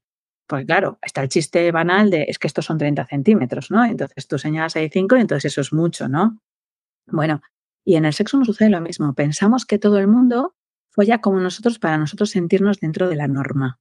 Y entonces, si nosotros echamos un polvo cada 15 días, esto es lo normal, ¿no? O sea, tú no preguntas a la gente, tú no sabes si lo estás haciendo bien, porque no quieres entrar en comparativa.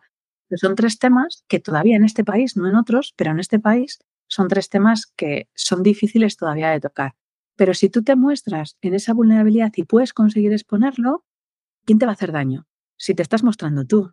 El otro puede creer que te hace daño, pero es que tú le tienes que dar permiso para que te lo haga. Ah, ahí, ahí tienes toda la razón. De hecho, es como que esa vulnerabilidad ya está superada. Lo estás compartiendo, te atreves a compartirlo porque para ti ya es algo que has superado, ¿no? Pues yo qué sé, eso. El hablar de mm, una crisis existencial, ¿no? O el hablar de, de, lo inseguro que podía ser en el pasado. ¿No? Al final, cuando consigues compartir esa parte, habrá gente a la cual conecte con ese mensaje y que le interese lo que tú dices. Y los que no le interesa, pues son enfermos que están mal.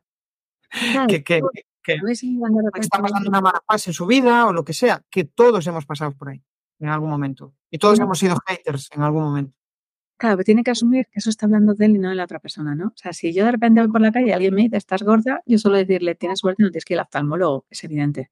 Otra cosa que lo sea, ¿vale? O sea, no es lo mismo ser que estar y entonces para mí este es el cambio.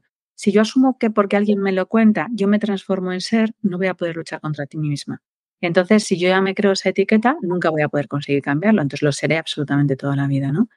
Entonces, mm, pues si alguien te está diciendo algo y, tú ya lo has contado y ya has dicho cómo te sientes, pues es que no hay mucha facilidad para que te puedan conseguir hacer daño, porque tú lo estás contando, ¿no?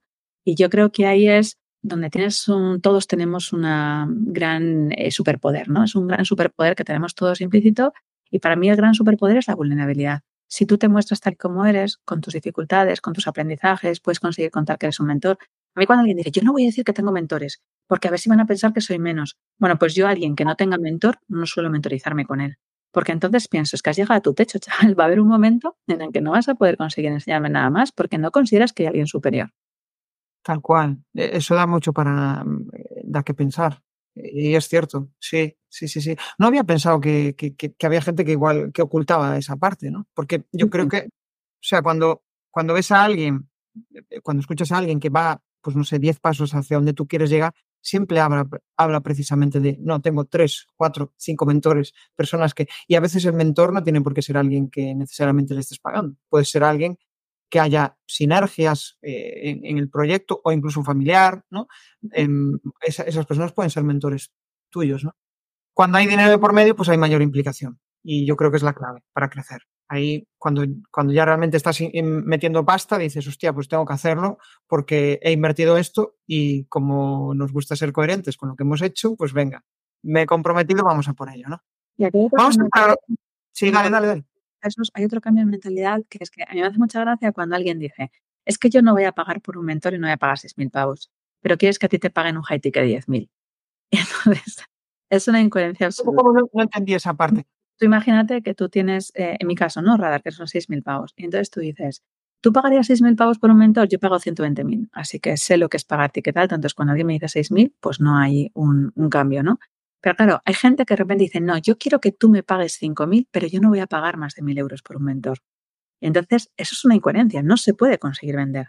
Entonces, hay gente que nunca ha tenido un mentor, pero quiere que le paguen a él, pero tú no has pagado nunca por ninguno. Entonces, ¿cómo puede ser que estés queriendo valorar que otro te pague si tú saber y presenciar exactamente? No es lo mismo, no se puede. Es como si me dices que yo qué sé, yo me acuerdo en la matrona cuando parí el primer niño, me dijo, tampoco es para tanto, venga, lucha y tanto. Yo me dije, ¿cuántos has parido tú? Ninguno, pues te callas la puta boca hasta que esto termine. Porque cuando paras tú, no tú y yo hablamos. Te sabes la teoría y yo también, pero ahora tú no te has puesto en este potro ni has conseguido parir un bicho de cuatro kilos. Entonces, es distinto. O ¿cómo vas a querer que alguien pague 5.000 euros por ti si tú no has pagado ni un solo céntimo? Es incoherencia, la incoherencia. Y la incoherencia puedes engañar, puedes hacer una venta manipulativa, pero tiene las patas muy cortas, demasiado cortas. Sí, puedes montar una estrategia muy buena, pero al final cuando te vean van a ver pues probablemente una persona insegura que no le está ayudando en el proceso. Tal cual. Vamos a entrar en la parte de negocio. Em, y ahí me gustaría preguntarte, o sea, ¿qué diferencia ves entre un negocio como el tuyo, dos en el equipo, un millón de facturación, frente a un equipo que tiene a 10, 20 personas y factura un millón. ¿Qué diferencia ves entre ambos? Pues una es evidente, ¿no? Que una cosa es lo que factures y otra es el coste-beneficio. que pensamos que es lo mismo, pero no lo es. Entonces, si a mí tú me dices que has facturado un millón y que has conseguido eh, tu coste-beneficio es de 10.000 euros, esto es una pringada, esto no es un negocio. O sea, yo no hago un negocio para cobrar 10.000 euros. Entonces, si tú tienes que pagar a personas y consigues hacer una facturación, pero tienes muchos costes, si de repente no consigues ingresar, estás en la ruina. Y de hecho, mucha gente que piensa que para crecer se necesita meter más y más gente. No es verdad. A veces para poder crecer tienes que conseguir controlar lo que estás vendiendo y saber que le estás sacando un margen de rendimiento bastante más alto. Entonces, a mí no me importa cuánto facturas tú, sino cuál es el coste-beneficio. Entonces, la diferencia entre 10 personas y yo es que yo prácticamente no tengo, el margen es tan estrechito que casi todo es coste-beneficio. Entonces, claro, a mí me permite que con el trabajo de un año eh, puedes conseguir tener como 15 años de los dos trabajando como médico. Entonces, ya me ha salido bastante rentable, ¿vale? O sea, es distinto. De la otra manera, hay gente que te dice, no, es que mi empresa factura 100 millones de euros. Vale, ¿cuál es tu sueldo? 2.500 euros. ¿Qué coste-beneficio te llevas al final como socio? No, bueno, al final conseguimos 10.000 euros más extra. Pues eres tonto. O sea, no porque no estés dando trabajo a otra persona, sino porque lo que está sucediendo es que te estás comiendo una serie de quebraderos de cabeza de la hostia para ganar 2.500 euros. Si yo mi sueldo va a ser 2.500 euros, no monto un negocio. Me voy a trabajar a cuenta ajena a cualquiera y a las 3 de la tarde ha desaparecido mi quebradero de cabeza.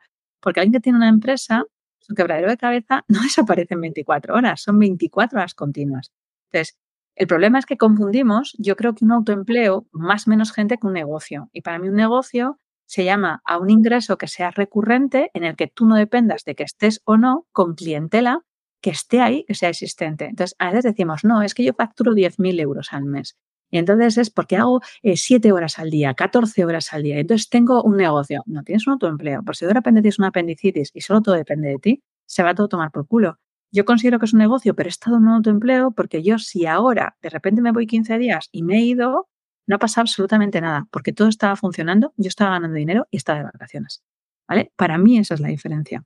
Entonces, eh, ¿Necesitas 10 personas? Es que a veces nos creemos también con nuestro ego que es que no podemos contestar el correo electrónico. es que ¿cómo voy a conseguir subir el podcast yo?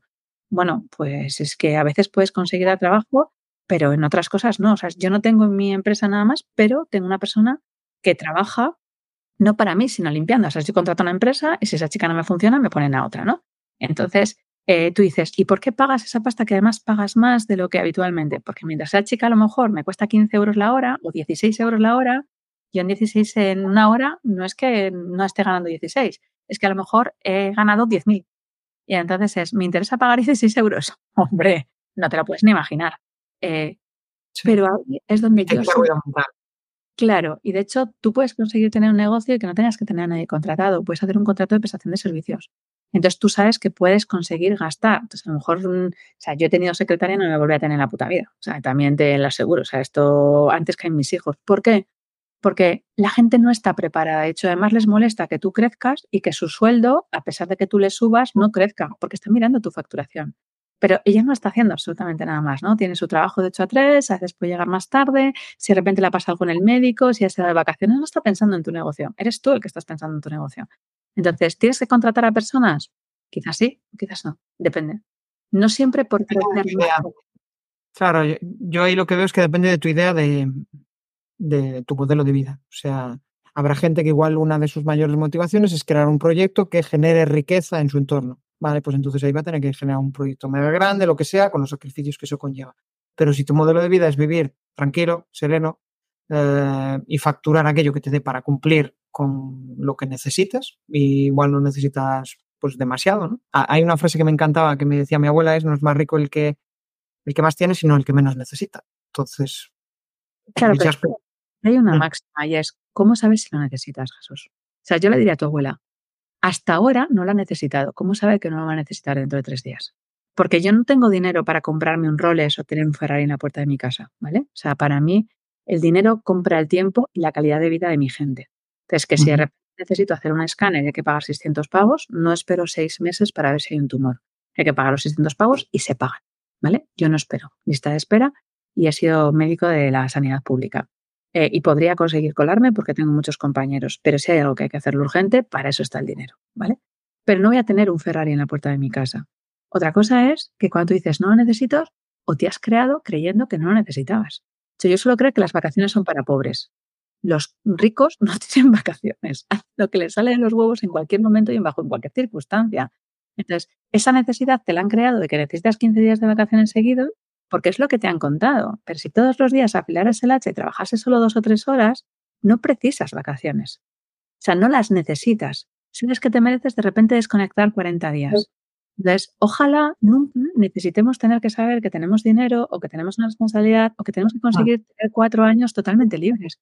Pero ¿cómo sabes que lo necesitas? No lo necesitas respecto a tu experiencia del pasado, pero estás viviendo el presente, no tienes ni puta idea de lo que va a pasar en el futuro. Entonces, de nuevo, tienes que conseguir estar preparado para ello. Pero es verdad que nos han metido una cultura de con esto es más que suficiente. Yo creo que mm. eso es desde la resignación eh, que desde el merecimiento. Mm, tiene sentido, tiene sentido. quizás ahí la reflexión es el, tema material, ¿no? Que muchas veces em, cuando tienes mucha escasez en tu vida, piensas que cuando consigas aquello, lo material y tal, te va a llenar, cuando en la realidad es, es, otra. O sea, lo material no te va a llenar. Sí, te puede dar pequeñas satisfacciones, pequeños chutes de dopamina, pequeños momentos guays, pero a la larga no le va a dar el sentido que necesitas en tu vida. ¿no? Para mí no es material. O sea, he hecho el otro día una chica que me decía, ¿cómo puede ser que tú factures tanto y vayas con esa sudadera? Y entonces yo le dije, a mí me encantan las sudaderas de Chandler. ¿Por qué no va a llevar una sudadera? Y más justo la que lleva, va implícito el libro que he escrito con mi hijo de 13 años. ¿Por qué no va a llevar una sudadera? Pero para ella, en su cabeza, tener dinero, tenías que demostrar, yo qué sé, que tendrías que ir de Carolina Herrera, de Gucci o de, yo qué sé, en su cabeza está su paja mental. Y entonces yo le decía, es que yo no necesito demostrarte que tengo pasta. Esa es la diferencia. Tú crees que sí y yo no. Ahí está. Justo. De hecho, las marcas al final es demostrar que tienes pasta. En cambio, la mayoría de las personas que tienen pasta, pues igual van con una sudadera sin ningún tipo de marca, porque igual es más cara que cualquier otra, pero simplemente es el valor que esa prenda tiene para él. Justo. Vamos a seguir avanzando, que llevamos un buen rato charlando, me lo estoy pasando en grande. Y mm, me gustaría preguntarte, ¿qué relación ves entre éxito y serenidad? Pues fíjate, em, es muy buena pregunta. ¿eh? Em, es que lo que no es éxito no te da serenidad. No sé si tiene relación al revés, pero cuando tú no estás en éxito, yo suelo creer que no nos da miedo el fracaso. En el fracaso ya nacemos. Entonces, lo que nos da miedo es conseguir el éxito conseguir dar ese paso porque con el éxito cambia absolutamente todo. Tienes que tomar decisiones, tienes que hacerte nuevas preguntas, tienes que conseguir afrontar determinados hechos que a lo mejor son circunstancias de hablar con tus padres, de tus familiares, con tu pareja, hay cosas que pueden pasar. Y entonces, cuando tú tienes éxito, hay una parte que estás ganando confianza y la confianza lleva serenidad. Yo, alguien que de repente está en el fracaso, creo que es difícil estar sereno, muy difícil. Porque mi cabeza, quizás sea la mía, ¿eh? pero mi cabeza no pararía de estar pensando todo el rato qué hacer, qué hacer, qué hacer, qué hacer, qué hacer. Entonces, a mí me da la, la tranquilidad el estar respirando, el saber que las cosas estoy haciendo en el éxito de lo que yo considero que es éxito. Y para mí éxito es poder disponer y hacer lo que quiero, cuando quiero, como quiero y como me da la gana. Eso es para mí el éxito. Entonces tú puedes decir, tienes a otros clientes, pero les he elegido yo, es al precio de lo que yo quiero, les veo a las horas que yo me planteo porque si tú de repente, yo casi muero de éxito. O sea, en el concepto de lo que entiende la gente, yo he tenido 17 horas de terapia seguidas, seguidas, con una mes lista de espera de dos meses. Era la sexóloga más cara en ese momento. Eso no era vida. O sea, yo llegaba y casi no veía ya ni a mi marido para acostarme. Entonces yo dije, se acabó. O sea, esto no puede ser. Este fue otro momento clic, ¿no? O sea, por eso te digo que en el emprendimiento creo que hay muchos momentos. Eh, claro, yo estaba marcando las reglas de lo que te estaban diciendo, ¿no? Cómo tiene que ser la terapia, tienen que ser posiciones individuales. Y de repente dije, no, mi vida tiene que ser la que yo quiera. Son mi casa, mis reglas, quien quiera aceptarlas bien y quien no se queda afuera. Y eso es lo que hago ahora. Mi casa, mis reglas. Me estoy acordando de la charla con el Babril, que precisamente le pasó eso. Dijo, hostia, no puede ser. Tengo eh, eh, una, una espera de X meses y al final estoy convirtiendo mi, eh, estoy em, perdón, estoy eh, transformando mis horas en, dinero. Y un negocio no debe ser así. Un negocio debe ser algo que funcione. Claro, entonces hay mucha diferencia en que tú creas que tienes un negocio de que cambias tu tiempo por dinero a que de repente enseñes a que tu dinero trabaja para ti. Entonces yo ya he pasado por lo primero y ahora estoy viviendo lo segundo. Porque no, no tiene sentido. O sea, por eso me gustan más las situaciones que sean grupales, eh, por la inteligencia emergente, lo que aprendemos juntos. Y luego si son individuales, pues chaval, pues estar conmigo tiene un criterio, tiene un valor y tiene un precio. Que no quieres, no pasa nada. Pero es este precio. Tiene, tiene, tiene mucho sentido. Estoy pensando en toda tu evolución, ¿no? O sea, de médico a emprendedor. Bueno, de médico a sexóloga a em, emprendedora digital, em, diría creadora de infoproductos, diría em, un negocio fuera de lo habitual. Dime una cosa que perdiste y una cosa que ganaste en todo ese proceso, de, médico a emprendedor, de médico a sexóloga y, de sexóloga a emprendedora digital. No tengo la sensación de haber perdido nada. ganar muchas cosas, pero perder creo que nada, porque lo que se ha quedado por el camino no lo he perdido, he elegido que se cayera. Entonces, si tú me dices la sensación de haber perdido, podría decirte a alguien, pues de tener un calendario, porque eso nunca lo quería. De hecho, el calendario que existía en el hospital le creé yo. Y entonces le dije a mi jefe, ya le creo yo y lo hice bajo mis condiciones y luego acoplé al resto de la gente. Entonces, no tengo la sensación de haber perdido absolutamente nada. Sí siento que he ganado muchísimo. Y de hecho, creo que si no hubiera ganado no me estaría dedicando a eso, ¿no? He sabido montar una editorial de libros, he conseguido escribir 10 libros, he conseguido hablar de tú a tú con gente que ha podido estar en más de 80 países dando conferencias, conseguirme subir al mismo nivel delante de gente que por una conferencia gana 20.000 euros. Es que todo lo que he aprendido ha sido fantástico. O sea, yo repetiría mil y una veces eh, con los nervios, eh, con las inseguridades, con las vulnerabilidades, con absolutamente todo. Entonces, te diría que he ganado incluso familia. O sea, yo soy muy toreto, ¿no? O sea, no sé si conoces la película esta de Fast Furious, eh, o lo 300, no sé, cualquiera de estas a mí me mola. Entonces yo soy muy toreto, porque para mí la gente que se rodea se puede largar, pero yo no les echo. Si se largan y desaparecen, pues tienen que seguir su camino, pero para mí forma parte de la familia. Entonces yo siento que tuve una familia que se me impuso cuando yo nací, que no elijo a toda mi familia, pero que la familia con la que convivo sí que la he elegido. Entonces elijo a mis clientes, a mis amigos, a mis compañeros de profesión. Entonces me siento súper, hiper afortunada. Y entonces no, no lo vivo mal. Eh, yo estoy súper contenta. O sea, yo qué sé, mi marido se ha podido jubilar, se ha retirado, porque se ha jubilado a los 42 años, porque tuvo que dejar algo que esperaban que teníamos que hacer hasta los 71. Eh, yo qué sé, mi hijo se ha podido dar el permiso de escribir un libro. Eh, ¿Por qué? Porque hubo un momento en el que yo decidí que iba por todas. Y entonces cuando tú cambias, toda tu gente cambia. Entonces yo estoy muy contenta. Eso es cierto, ¿eh? Eso es cierto. Em, y, de repente cuando tú cambias, em, desaparecen personas y aparecen otras nuevas que de repente te aportan más. Porque es como que conectan con esa energía que tú estás proyectando en ese, en ese momento. Eh, si tuvieras que decir el principal cambio que conseguiste con un cliente, ¿cuál sería?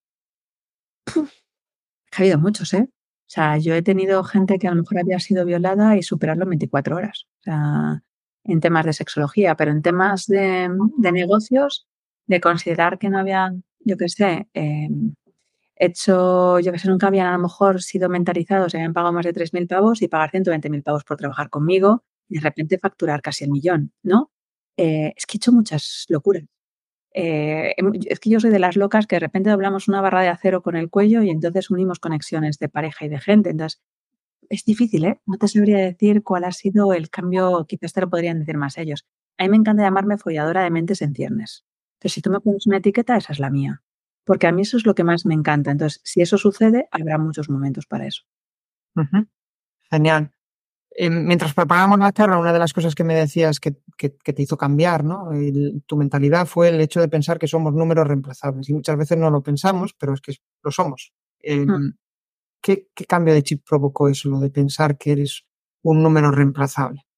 Pues mira, cuando yo estaba en el hospital, eh, yo pensaba que sin mí, esto es el ego, ¿no? Me imagino que juvenil, con 30 años, eh, sin mí es como que el hospital no funciona. Vaya mentira.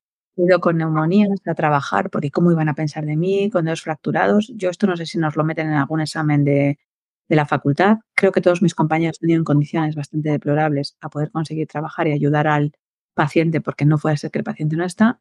Y yo viví una experiencia que a lo mejor recordáis que un 1 de, mayo, el Día del Trabajador, yo estaba en Palencia, estaba como controlando un poco la parte de la guardia de lo que era el sector de servicio de urgencias. No tenía la jefatura porque en ese momento la tenía otra persona, pero yo era la más veterana, por así decir, en, en la parte de esa urgencia. Y entonces vino un 112 y nos dijo, os dejo aquí un infarto que se ha caído un piso, o sea, ha, explotado un piso por una, una, depresión, no sé qué, ha explotado y no dijo nada más.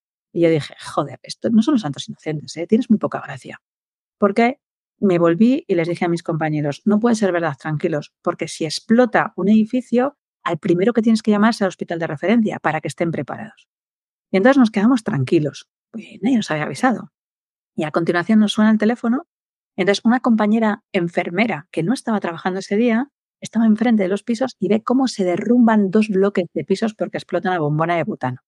Y entonces nos dice, no sé cuántos muertos hay, no sé cuántos heridos hay, estábamos todos durmiendo, 5 de la mañana. Bueno, en ese momento yo la colgué y entonces puse a todos los médicos de todo el hospital en activo para que bajaran, todos, pero da igual, da igual que era un oftalmólogo, un psiquiatra, todos bajaron para conseguir colaborar y todos los pacientes que teníamos en el servicio de urgencias, todos subieron para arriba a la planta.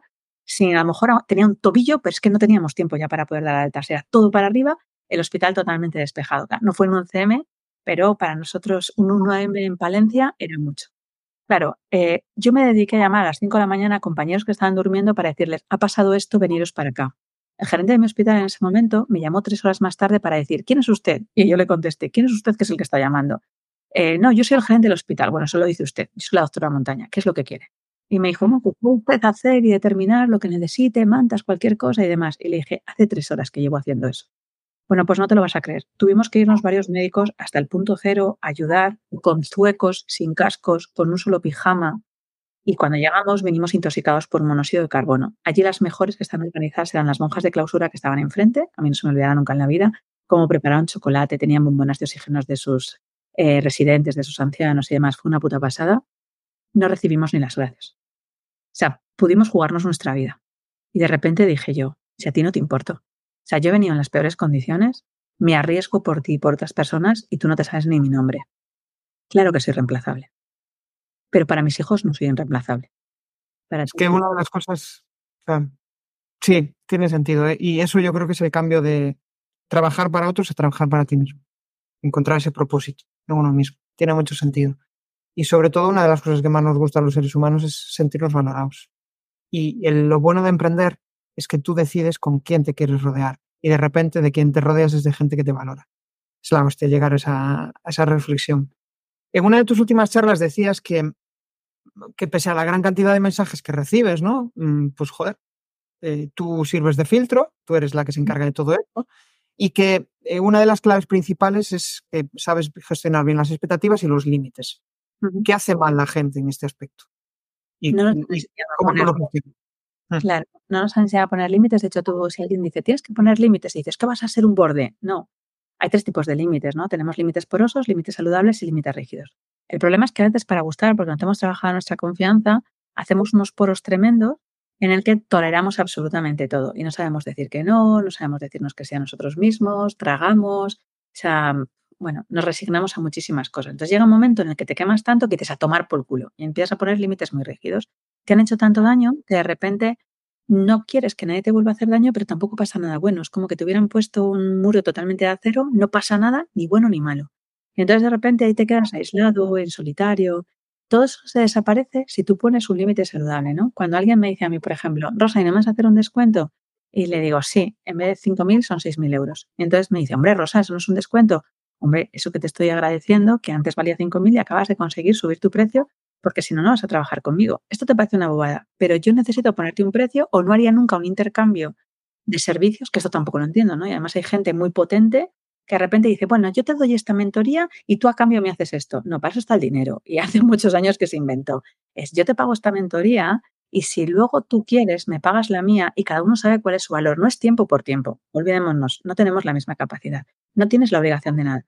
Y si yo te pongo dinero por medio, es porque yo quiero, marcándote ese límite, que tu relación y la mía puedan ser exitosa a corto, a medio y a largo plazo. Si yo no te pongo un límite, vas a romper mis expectativas, me voy a quemar por dentro y al final nuestra relación va a terminar. Entonces, justo pongo límites porque quiero que esto se mantenga, no porque quiero quemarme yo. Entonces, si la gente aprendiera a poner límites, pues a sus padres, amigos, a parejas, a jefes, ¿quién eres tú para romper mis límites? Es que si tú no aceptas mis límites, puedo asumirlo. Puedes aceptarlo o no, pero me tienes que respetar. Pero si yo hago que tú toleres mis, de los saltes por la borda, mis límites, lo que está sucediendo en mí es que la que no me respeto soy yo. Entonces, la primera falta de respeto, la responsabilidad tiene el otro. La segunda falta de respeto, la única culpable soy yo porque me quedé. Entonces, yo prefiero contarlo antes y así si de repente nos saltamos un límite, muchísimas gracias, perdona, sin embargo, gracias y me voy.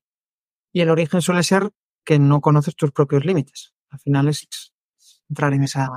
Es que lo más importante primero es conocerte tú y saber hasta dónde puedes llegar. O sea, ¿cómo vas a que te conozca alguien? O sea, y esto, mira, me hace mucha gracia, ¿no? Porque las chicas dicen, yo quiero que tenga una pareja que consiga que yo tenga un orgasmo. Y le digo, ¿tú cuántos has conseguido? Y me dicen, ninguno. Entonces, ¿cómo vas a contarle al otro que tengas un orgasmo? Tendrás que masturbarte tú primero. O sea, si tú no sabes cómo conseguirlo, el otro que tiene ciencia infusa, magia, eh, marca una pócima, no, no lo hay. Conócete primero, aprende cómo es tu orgasmo y luego enseñas al otro. Bueno, pero es que cualquiera. No, no, no, no. Es que cada mujer funciona de forma totalmente distinta. Igual que cada masturbación de un chico no tiene nada que ver. Entonces, si tú estás con 20 parejas, aprenderás y tendrás la suerte de saber cómo masturbar a 20 personas distintas, pero no te va a valer para los cinco siguientes que lleguen, porque cada uno será único y exclusivo. Y entonces esa es la curiosidad muy chula de una pareja, que tenemos esa opción, pero primero nosotros, pero claro, volver los ojos hacia nosotros y mirarnos nuestras mierdas, nuestras tripas y demás, da un poquito de susto. Sí, sí, da miedo, acojona. Sí, sí, sí, es como tú dices, no, hay que follarse la mente a, a cada uno para, para llegar a, tus propias conclusiones. Y cuando conoces bien tus límites, de repente dices, hostia, la gente me respeta. Claro, porque ya te estás respetando tú mismo, estás diciendo lo que es importante para ti. Eh, y, a mí eso, por ejemplo, lo que, una de las cosas que me hizo cambiar el chip fue lo de priorizar mi tiempo. O sea, si alguien directamente tenemos una reunión a las 10, a las 10 y 10, no asiste, mensaje. Eh, entiendo que no quieres tener una reunión conmigo, eh, adiós. Y, punto, eh, y ya está. Es demostrar que valoras eh, tu tiempo, ¿no? Y para mí es. Ni los 10 minutos, Jesús. no espera ni 10 minutos. En 10 minutos hay algunos polvos que duran menos y que son interesantes. 10 minutos es mucho tiempo. O sea, es que nos, nos preocupa tampoco priorizarnos nosotros que no nos damos cuenta que los demás sí que se priorizan. Mm. A, a, mí si tú vas a llegar al médico y le tienes a las 10, tienes que estar a las 10 menos cuarto. Y tú dices, sí, hombre, cuarto de hora porque te mereces el respeto de esa persona. Si te importa de verdad, ¿tú has visto alguna vez que alguien vaya al notario y vaya diez minutos tarde? Mentira. No existe. No existe. El notario te hará esperar tres horas. Pero como te llame y no estés, a tomar por culo tu hipoteca, el terreno, lo que quieras y demás. Tú vas al notario y vas media hora. Hacienda. Como Hacienda que entre, o sea, que entre justito a tiempo. Y lo que tú decías de cuando alguien ya te entra con descuentos es que realmente no está o lo suficiente implicada en el proceso o desconfía de ti. Entonces, cuando duda, el bajar el precio es como su... Puede ser, ¿eh? Ah, puede haber diferentes motivaciones detrás de todo eso, pero, pero ya de primeras hay esa falta de respeto, que no está valorando el precio de tu servicio, porque tú estás convencida de que ese precio es el justo en base a lo que has conseguido, en base a lo que consigues con tus mentorizados. Entramos eh, en la parte casi final, antes de llegar a las cuatro preguntas incómodas, ahora vamos a entrar en cosas que te rayan y cosas que te retan. ¿Qué es lo que más pereza a la hora de, eh, qué es lo que más pereza te da a la hora de hacer contenidos en general, el podcast? ¿Hay algo que delegarías en todo ese proceso? Eso no me da ninguna pereza. A mí me da pereza hacer ejercicio porque me gusta competir con otra gente. De hecho, lo que he hecho hoy, porque me da pereza, es contratar a un mentor para poder hacer ejercicio con él. Entonces, es una zona de sacar mi zona de incomodidad. A mí de repente decirme, Rosa, tienes que grabar 10 podcasts. Déjame un ratito y te contesto 10 podcasts en un Plus Plus. No me da ninguna pereza ni hacer un contenido, ni hacer, yo qué sé, cada vez que grabo los reels ahora de sexo y de ventas, yo me grabo 60 vídeos en dos horas y cuarto. Entonces, la persona que es cámara conmigo eh, está encantado. Dice, porque en otra persona estaríamos 14 horas. En dos horas y cuarto hemos terminado. Y le digo, esto es tan importante, Miguel, que tú tenías que echar un polvo yo también. Así que nos vamos a terminar en dos horas y cuarto, estamos fuera. Pero el ejercicio me da pereza, siempre he hecho mucho ejercicio y hubo un momento en el que no lo he priorizado por el tema de los niños, la espalda y demás, al final son excusas. Entonces, me gusta tener entrenadores personales y es uno de mis mentores, porque cuando yo estoy mejor físicamente, mi cabeza flota muchísimo más. Entonces, bueno, hoy he contratado un mentor de deporte para poder conseguir tener la parte física eh, también equilibrada, porque al final tienes que conseguir tener equilibrado todo, ¿no? la parte física, la emocional, la de pareja, la sexual, tiene que ir un poco todo en equilibrio. Entonces, me da más pereza esa, pero por eso he pedido que alguien me dé una patada en el culo. Esto, esto lo hablaba el otro día con Rubén Loan en, en, el podcast y me hablaba precisamente de eso. Una de las cosas que le hizo cambiar y decir, hostia, si quiero tener bien mi mente, tengo que tener bien mi. Y hasta cuenta de eso, no, no tuve el cambio de, chip, ¿no? Entonces, él valora mucho esa parte, es muy reflexivo y me, me moló mucho que llegara a esa, a esa conclusión, ¿no? Em, em, la parte técnica y todo eso de, de, la creación de contenidos, eso lo tienes delegado, ¿verdad? No, claro, yo grabo y además utilizo el ordenador y entonces tú me dices, yo te digo, necesito una pasarela de pago. Entonces mi chico, que es neurólogo de base, pero es muy listo en muchas cosas, aprendió a hacer pasarelas de pago, de repente páginas web, se hizo trafficker, no, tiene muchas cosas.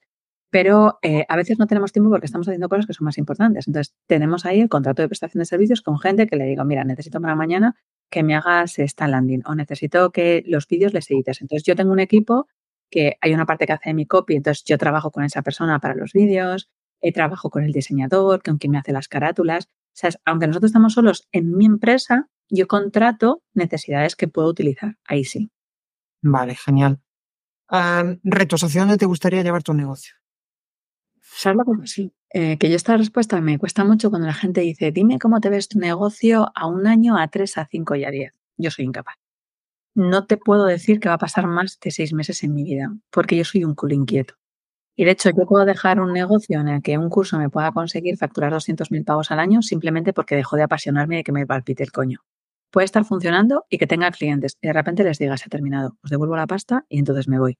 Y tú me dices, ¿pero dejarías a alguien colgado? Si hemos empezado el curso, ¿no? Lo termino y entonces daré la máxima. Pero si estoy porque han reservado a lo mejor dos años antes o un año antes y estamos antes de hacer el lanzamiento, si yo ya no me apasiono, se lo entrego, les doy un aporte de valor extra justamente por la espera, pero no me quedo.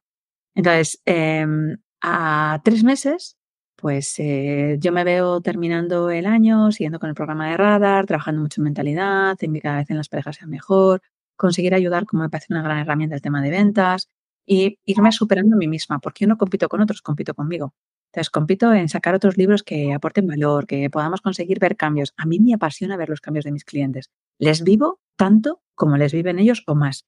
Porque para mí es como ver los regalos de los Reyes Magos porque es muy gracioso, ¿no? O sea, ahora lo he visto con mi hijo y me dice, mamá, hemos vendido 90 libros.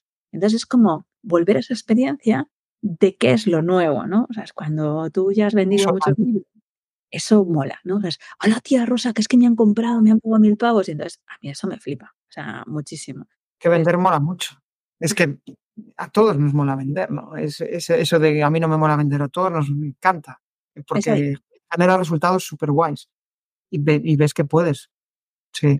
Entonces no te, sé, no te sé contestar qué va a pasar mi vida, qué reto. Pues no sé, digamos que a lo mejor en lo personal, eh, que realmente haga ese ejercicio, que pierda ese peso que yo quiero conseguir perder. Entonces, eso sí que para mí es retante. Me he comprometido 13 semanas, he dado mi palabra a, a mi mentor y luego le he dicho que dentro de 13 semanas volvemos a hablar. Pero cuando yo doy mi palabra, suele valer mucho. Es lo que más vale en mí. Vale, genial. Em, yo veo que al final tienes un modelo de negocio diverso, ¿no? Tienes infoproductos donde eh, mentoriza, o sea, donde facturas, digamos, en automático con, eh, eh, con formaciones ya grabadas, después tienes programas de mentoría, después tienes también tu parte de, sexología, ¿no? Y, los libros. Hay diferentes formas. ¿Cuál es el que más te aporta a nivel económico de todo eso y a nivel personal? ahora mismo te diría. o sea, 20, 30. Pues no, No, es un problema de no compartirlo contigo, ¿eh? es un problema en el que mm, no solo tengo esos negocios, es lo que se está viendo. Eh, a mí me encanta crear negocios. Yo escuché una vez a Luisa Ochoa que dijo que hay que conseguir eh, acumular y coleccionar ingresos pasivos y que todos los años tenemos que tener dos o tres. Y yo, hostias, aprendí la lección. Entonces, puedo tener infoproductos, pero tengo cursos grupales que a lo mejor es lo que más porcentaje paga en muy poquito tiempo eh, porque además siempre les hago en directo, siempre aprendo con ellos, estoy una hora y media a la semana. Bueno, me resulta muy sencillo poder conseguir hacer eso.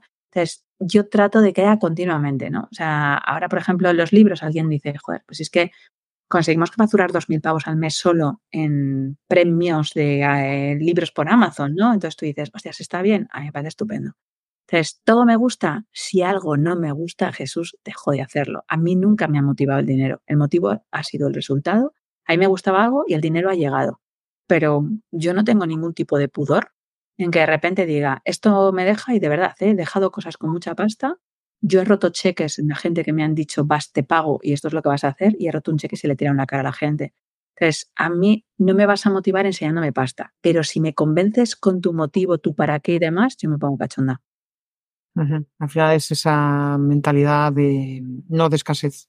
Al final, cuando partes de esa mentalidad de de abundancia, todo, todo cambia. tienes dos podcasts. Uno de ellos está discontinuado, ¿no? Entonces, eh, el que le das continuidad es el, al de Inviven y el otro es más de sociología. Eh, y ahí veo dos públicos objetivos diferentes, ¿no? Eh, ¿qué, te aporta cada uno de ellos? ¿O no? No son tan diferentes. de verdad que Puyar y Vender es bastante parecido. Creo que nadie puede conseguir crecer en desarrollo personal si no crece en pareja y nadie puede crecer en pareja si no crece en desarrollo personal. Uno nos dedicamos a sexo de pareja, que deja de ser un tabú, Hace tiempo que no estamos publicando porque saqué toda la línea, llevo un año con TikTok y con Reels de 90 segundos que les hace pensar. Entonces doy contenido de valor absolutamente todos los días. Llevamos dando contenido de valor desde el 27 de noviembre. Entonces llevamos muchos vídeos, mucha continuidad. En el otro tenemos como unos 220, 230 episodios, todos con muchísimo valor, pero sacamos además dos libros de sexo. Ahora sale Cero excusas, Cero súplicas. Tuvimos el de orgasmos mentales. Hemos seguido dando contenido de valor, pero en distintos formatos. Y en la otra parte, en el desarrollo personal y profesional, es que tú tienes que conseguir no reconocer a gente que sea solo igual que tú, sino gente que sea superior a ti. Entonces, a mí me encanta aprender, soy muy curiosa. Entonces, primero hacíamos un podcast donde crecíamos en desarrollo personal, sacamos luego libros y entonces tengo todavía muchas conversaciones porque tengo grandes amigos a los que luego atraigo, me termino siendo amiga de ellos, eh, justamente al podcast, ¿no? Hay otro podcast que hablamos que se llama Domadores del Dinero y luego se llama Show Me the Money, que hicimos sobre temas de pasta y sobre mm, inversiones. Tuvo también movimiento, pero la gente eh, no quiere aprender tanto como nosotros creemos. La gente quiere ser engañada. Entonces llega un momento en el que tú tienes que saber soltar la toalla. Entonces, pues si algo no interesa, yo lo tengo controlado, pero mm, no ves ese tipo de valor, pues se termina, o sea, no pasa. Si todo tiene fecha de caducidad, una relación de pareja, un podcast, tienes que saber decir adiós. Entonces, y fíjate que eran podcasts que podían tener 12.000 y 15.000 reproducciones, pero hay un momento en el que tú sientes que tienes que crecer y que ese no es el siguiente paso. No pasa nada por decir adiós a las cosas. Eso tiene mucho que ver con lo de a, darle a tu audiencia lo que quiere, no lo que necesita. Después, si te contratan, dale lo que necesita. Tiene, tiene mucho que ver con, con, lo que dices. Eh, ¿Qué nuevas vías exploras para dar visibilidad a tu negocio? Bueno, y ahora mismo estoy mucho en el apalancamiento, en conseguir intercambiar tribus, en que de repente haya gente que me conozca a otra tribu como lo que estamos haciendo ahora, en conseguir aportar valor a, a otros sectores. Yo que sé, pues ahora veo mucho más cada los libros, el tema de los podcasts, siempre lo he hecho, pero me parece que es una línea diferente, más experiencias presenciales en el que no vamos tanto desde la competencia, sino la cooperación.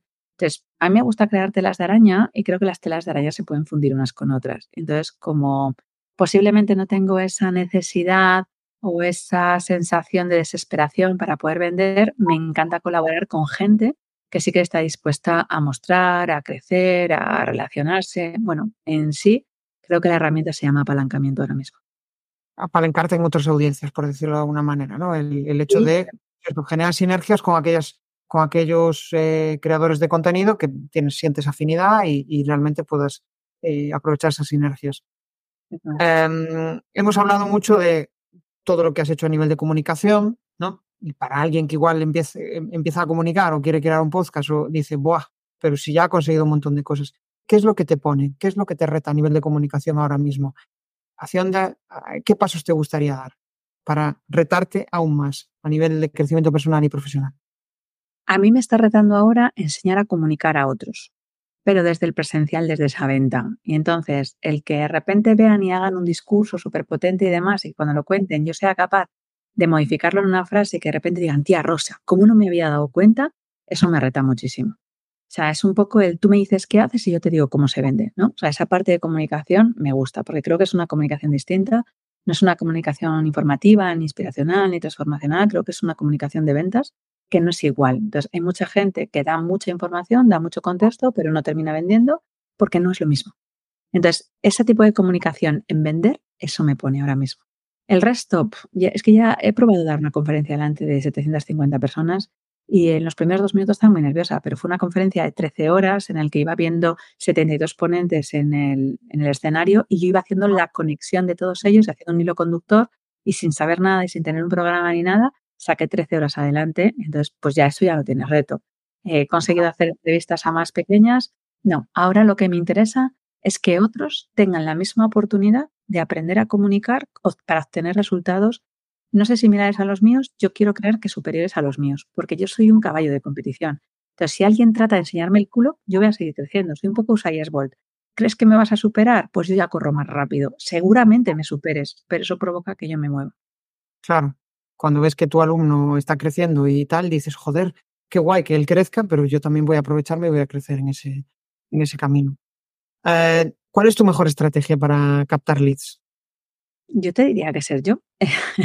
Mira, ahora mismo eh, estamos con un, con un lanzamiento. Yo voy a dar una clase que se llama eh, Vende desde tu eneatipo. Y entonces es una clase a coste cero que va a ser el miércoles día 25 a las 4 de la tarde. Y tú dices, ¿es gratis? No, no, es a coste cero. Y además, ¿por qué para mí es una diferencia? Porque es a las 4 de la tarde y tienes que tener la cámara encendida. Si no tienes la cámara encendida, te vas a la puta calle. Porque te echo, no te quedas. Porque es mi casa y son mis reglas.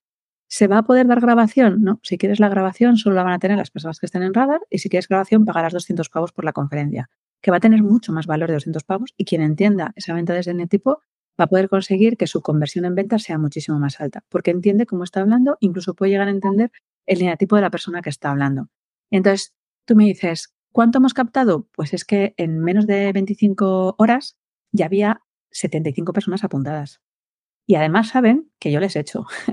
y ahora que si no están a las 5, no a las 4 no entran a las 4 y 10, porque me parece una falta de respeto. Entonces, si tú a las 4 menos cuarto, ¿qué van a hacer? Estar así, que Rosa me echa, que me echa, que me echa.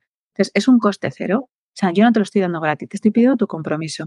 Y de hecho hay otra máxima, y es que si no hay 100 personas a las 4 de la tarde, no se da la conferencia aunque haya 98.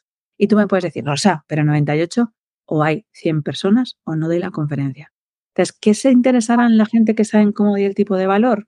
Pues convencer a otras personas para que no seamos 100, que seamos 200 para por si acaso. Entonces, ahí, si un máximo valor, claro, pues al final la gente, pues haremos una sesión y yo venderé, porque además soy muy transparente. Te voy a decir, te voy a vender y quiero que te vengas a radar conmigo porque sé que vas a tener un valor extra. Entonces, yo no hago lead manage de repente de regalarte un ebook o darte un podcast o demás y tal. No, si puedes conseguir todo lo que quieras de mí, tú pones la montaña y la hostia de información. No, yo te voy a dar un valor que otros no te han dado y que podría estar cobrando tranquilamente por esta sesión 300 pavos y se sumarían de repente 100 personas. Entonces, te estoy dando un extra para que tú sepas qué te puedo dar si tú pagas. Y es distinto. Hay una palabra detrás de todo lo que haces, de todo lo que dices, que es exigencia. Al final es me autoexijo para llegar a eso, para llegar a esos 100 leads, para llegar, bueno, para llegar a esas 100 personas, ¿no? Y voy a hacer todo lo que sea, porque ya me he comprometido delante de, esta gente, voy a hacer todo lo que sea posible que esté en mis manos para, para alcanzarlo. Y detrás de, esa exigencia al final es donde, llegan los, los resultados. Eh, excelencia, no tanto la exigencia, a lo mejor es excelencia. Para mí la excelencia es que pones en ese momento, voy a dar lo máximo que yo tenga, pero te voy a dar mi 100% de ese momento. Bajo esos momentos y las circunstancias. A lo mejor tengo la regla, tengo fiebre, o yo que sé, como en los últimos vídeos, estaba afónica y te les he grabado. Yo no cambio el tío del vídeo porque estoy afónica además. Pues es que en mi vida esos días estaba afónica, pues estoy afónica. O sea, es que soy yo. Sí, sí, sí, tal cual. Fase final, cuatro preguntas incómodas. La incomodidad está en que me, o bien me respondas con una frase o con una palabra. La principal tarea que haces todos los días y que te acerca a las ventas. Preguntarme todos los días qué voy a hacer hoy para vender más. Vale. ¿Y, y, cuál suele ser la respuesta a qué tengo que hacer hoy para vender más? Depende, a lo mejor pueden ser tres llamadas todos los días a personas que son desconocidos, hacer una siembra de cuatro personas todos los días, eh, conseguir subir stories, eh, conseguir grabar un podcast, ¿sabes? Es qué tengo que hacer para poder conseguir vender. Vale, genial. ¿Cuál es tu pensamiento más recurrente de la última semana? De la última semana. Eh, si quieres de esta semana también me vale. Eh, mis pensamientos, fíjate, eh, estoy muy en la línea de ahora de fóllate la mente y deja de joderte. Y entonces lo estoy repitiendo tanto en mi email marketing, para mí creo que son dos conceptos distintos. Empezamos con un programa el día uno y yo solo quiero follarme la mente, quiero dejar de jodérmela. No puede haber ni un ápice para jodérmela. Es que es un concepto distinto. Follar y joder no tiene nada que ver. ¿Y, por qué ese pensamiento tan recurrente? O sea, ¿por qué cuando, no, porque en muchas ocasiones todo lo que recibes, yo veo a clientes que de repente dices, joder, tío, ¿cómo puede ser que tengas tantísimo valor y te estés jodiendo la vida simplemente por este pensamiento? ¿no? Entonces, da igual lo que les puedas decir, porque ellos no ven la forma de follarse su vida, sino de joderse su vida. Porque somos las peores herramientas, los más críticos con nosotros mismos y somos nuestro peor pepito brillo, ¿no? Es el tapón de nuestro embudo para poder conseguir crecer.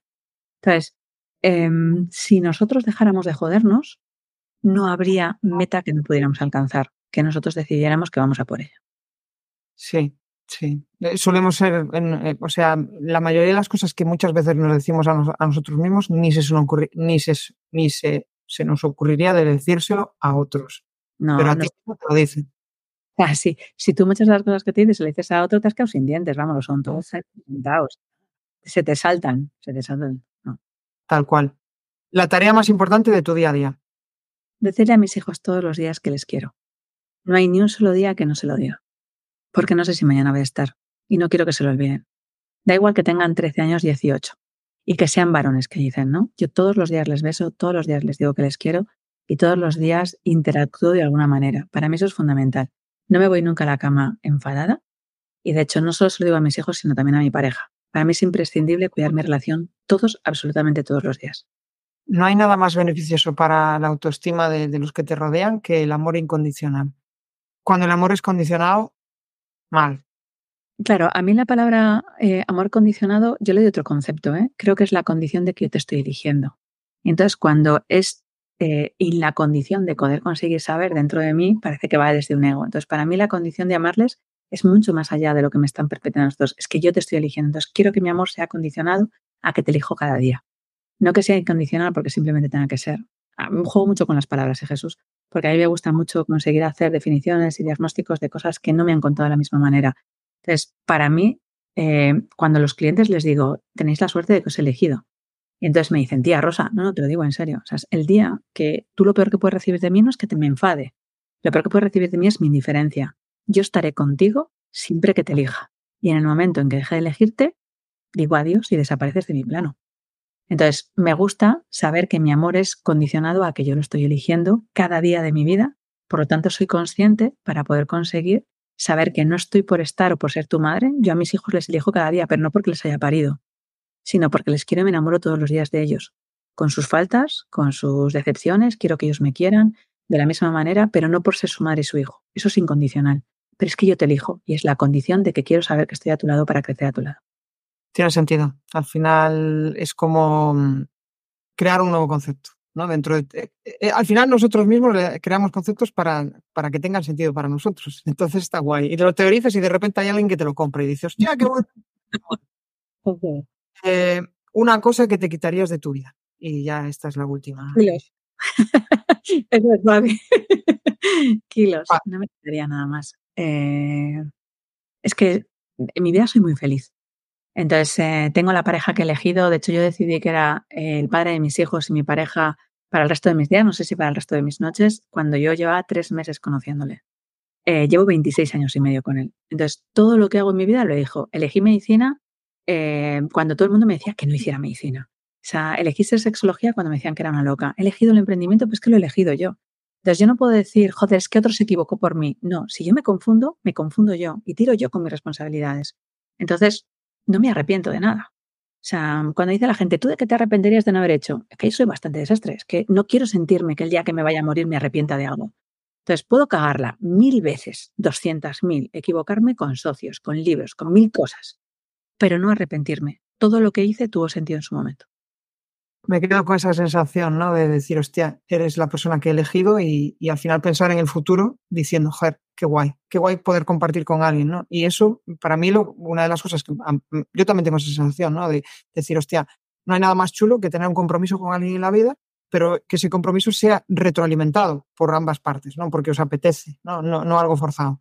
y, y yo creo que ahí el, hecho de que las relaciones efímeras o tal conllevan mucho menos esfuerzo que las relaciones de largo plazo, porque al final es como que tienes que estar siempre eh, echando fuego ahí para, para, para mantenerlo vivo. Y es súper chulo el poder decir, hostia, fíjate, ¿no? mirar hacia atrás o mirar hacia adelante y decir, joder, pues me, me gustaría compartir este momento de mi vida, de mi vejez, ahí los dos eh, medio muertos en un banco sentados y charlando sobre la vida. No sé, es que si el futuro que te imaginas no te pone cachonda, estás en el presente equivocado.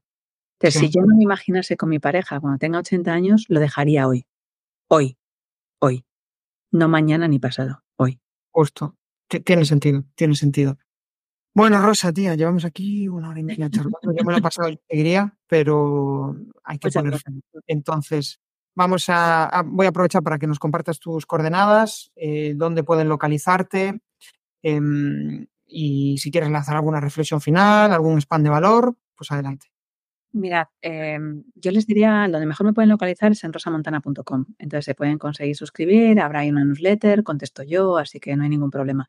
Pero si me buscan en las redes, es súper fácil, porque tú pones Rosa Montaña, entonces tendrás dos Instagram, entonces uno se dedicará más a negocio y a temas de ventas, y en el otro trabajaremos más con sexo y pareja. Y de verdad que las dos cosas son bastante parecidas. Para que si te metes en Google y pones Rosa Montaña, aparece mi número de teléfono. O sea, tú dices, pues es que alguien que sea súper no sé qué, no pones su número. Ya, pues es que el día que yo tenga que hacer eso me voy. Así que es muy fácil. Pon Rosa Montaña y me encuentras. Justo. Si tengo que quedarme con una reflexión final de, de, toda la charla ¿no? con Rosa, quizás sería eso de cómprate a ti mismo. Cuando te compras a ti mismo, los demás tendrán ganas de, de comprarte. ¿no? Y por otro lado, usa también tu mayor diferenciación, atreverte a ser tú mismo, mostrar tus mierdas. Eso no hay ma mayor polarización. Y polarización no entendiendo desde la creación de guerra, sino el hecho de que realmente habrá gente que vaya contigo muerte porque les mola como eres y habrá otros que automáticamente te descarten. Y eso lo que te acercará es a poder estar rodeado de personas que te valoran que te, y que te aportan. Y con esto me despido. O sea, Rosa, me lo he pasado en grande, ha sido una charla súper, súper disfrutona. Y con esto, pues nos vemos en el siguiente episodio. Chao, chao. Si te ha molado este episodio del podcast, pues déjame un maravilloso like o un precioso comentario en tu plataforma habitual de podcasting. Si quieres dar más visibilidad a tu marca y llegar a nuevas audiencias a través de un podcast, te cuento cómo puedes crear tu propia estrategia de comunicación en jesusperesantiago.com.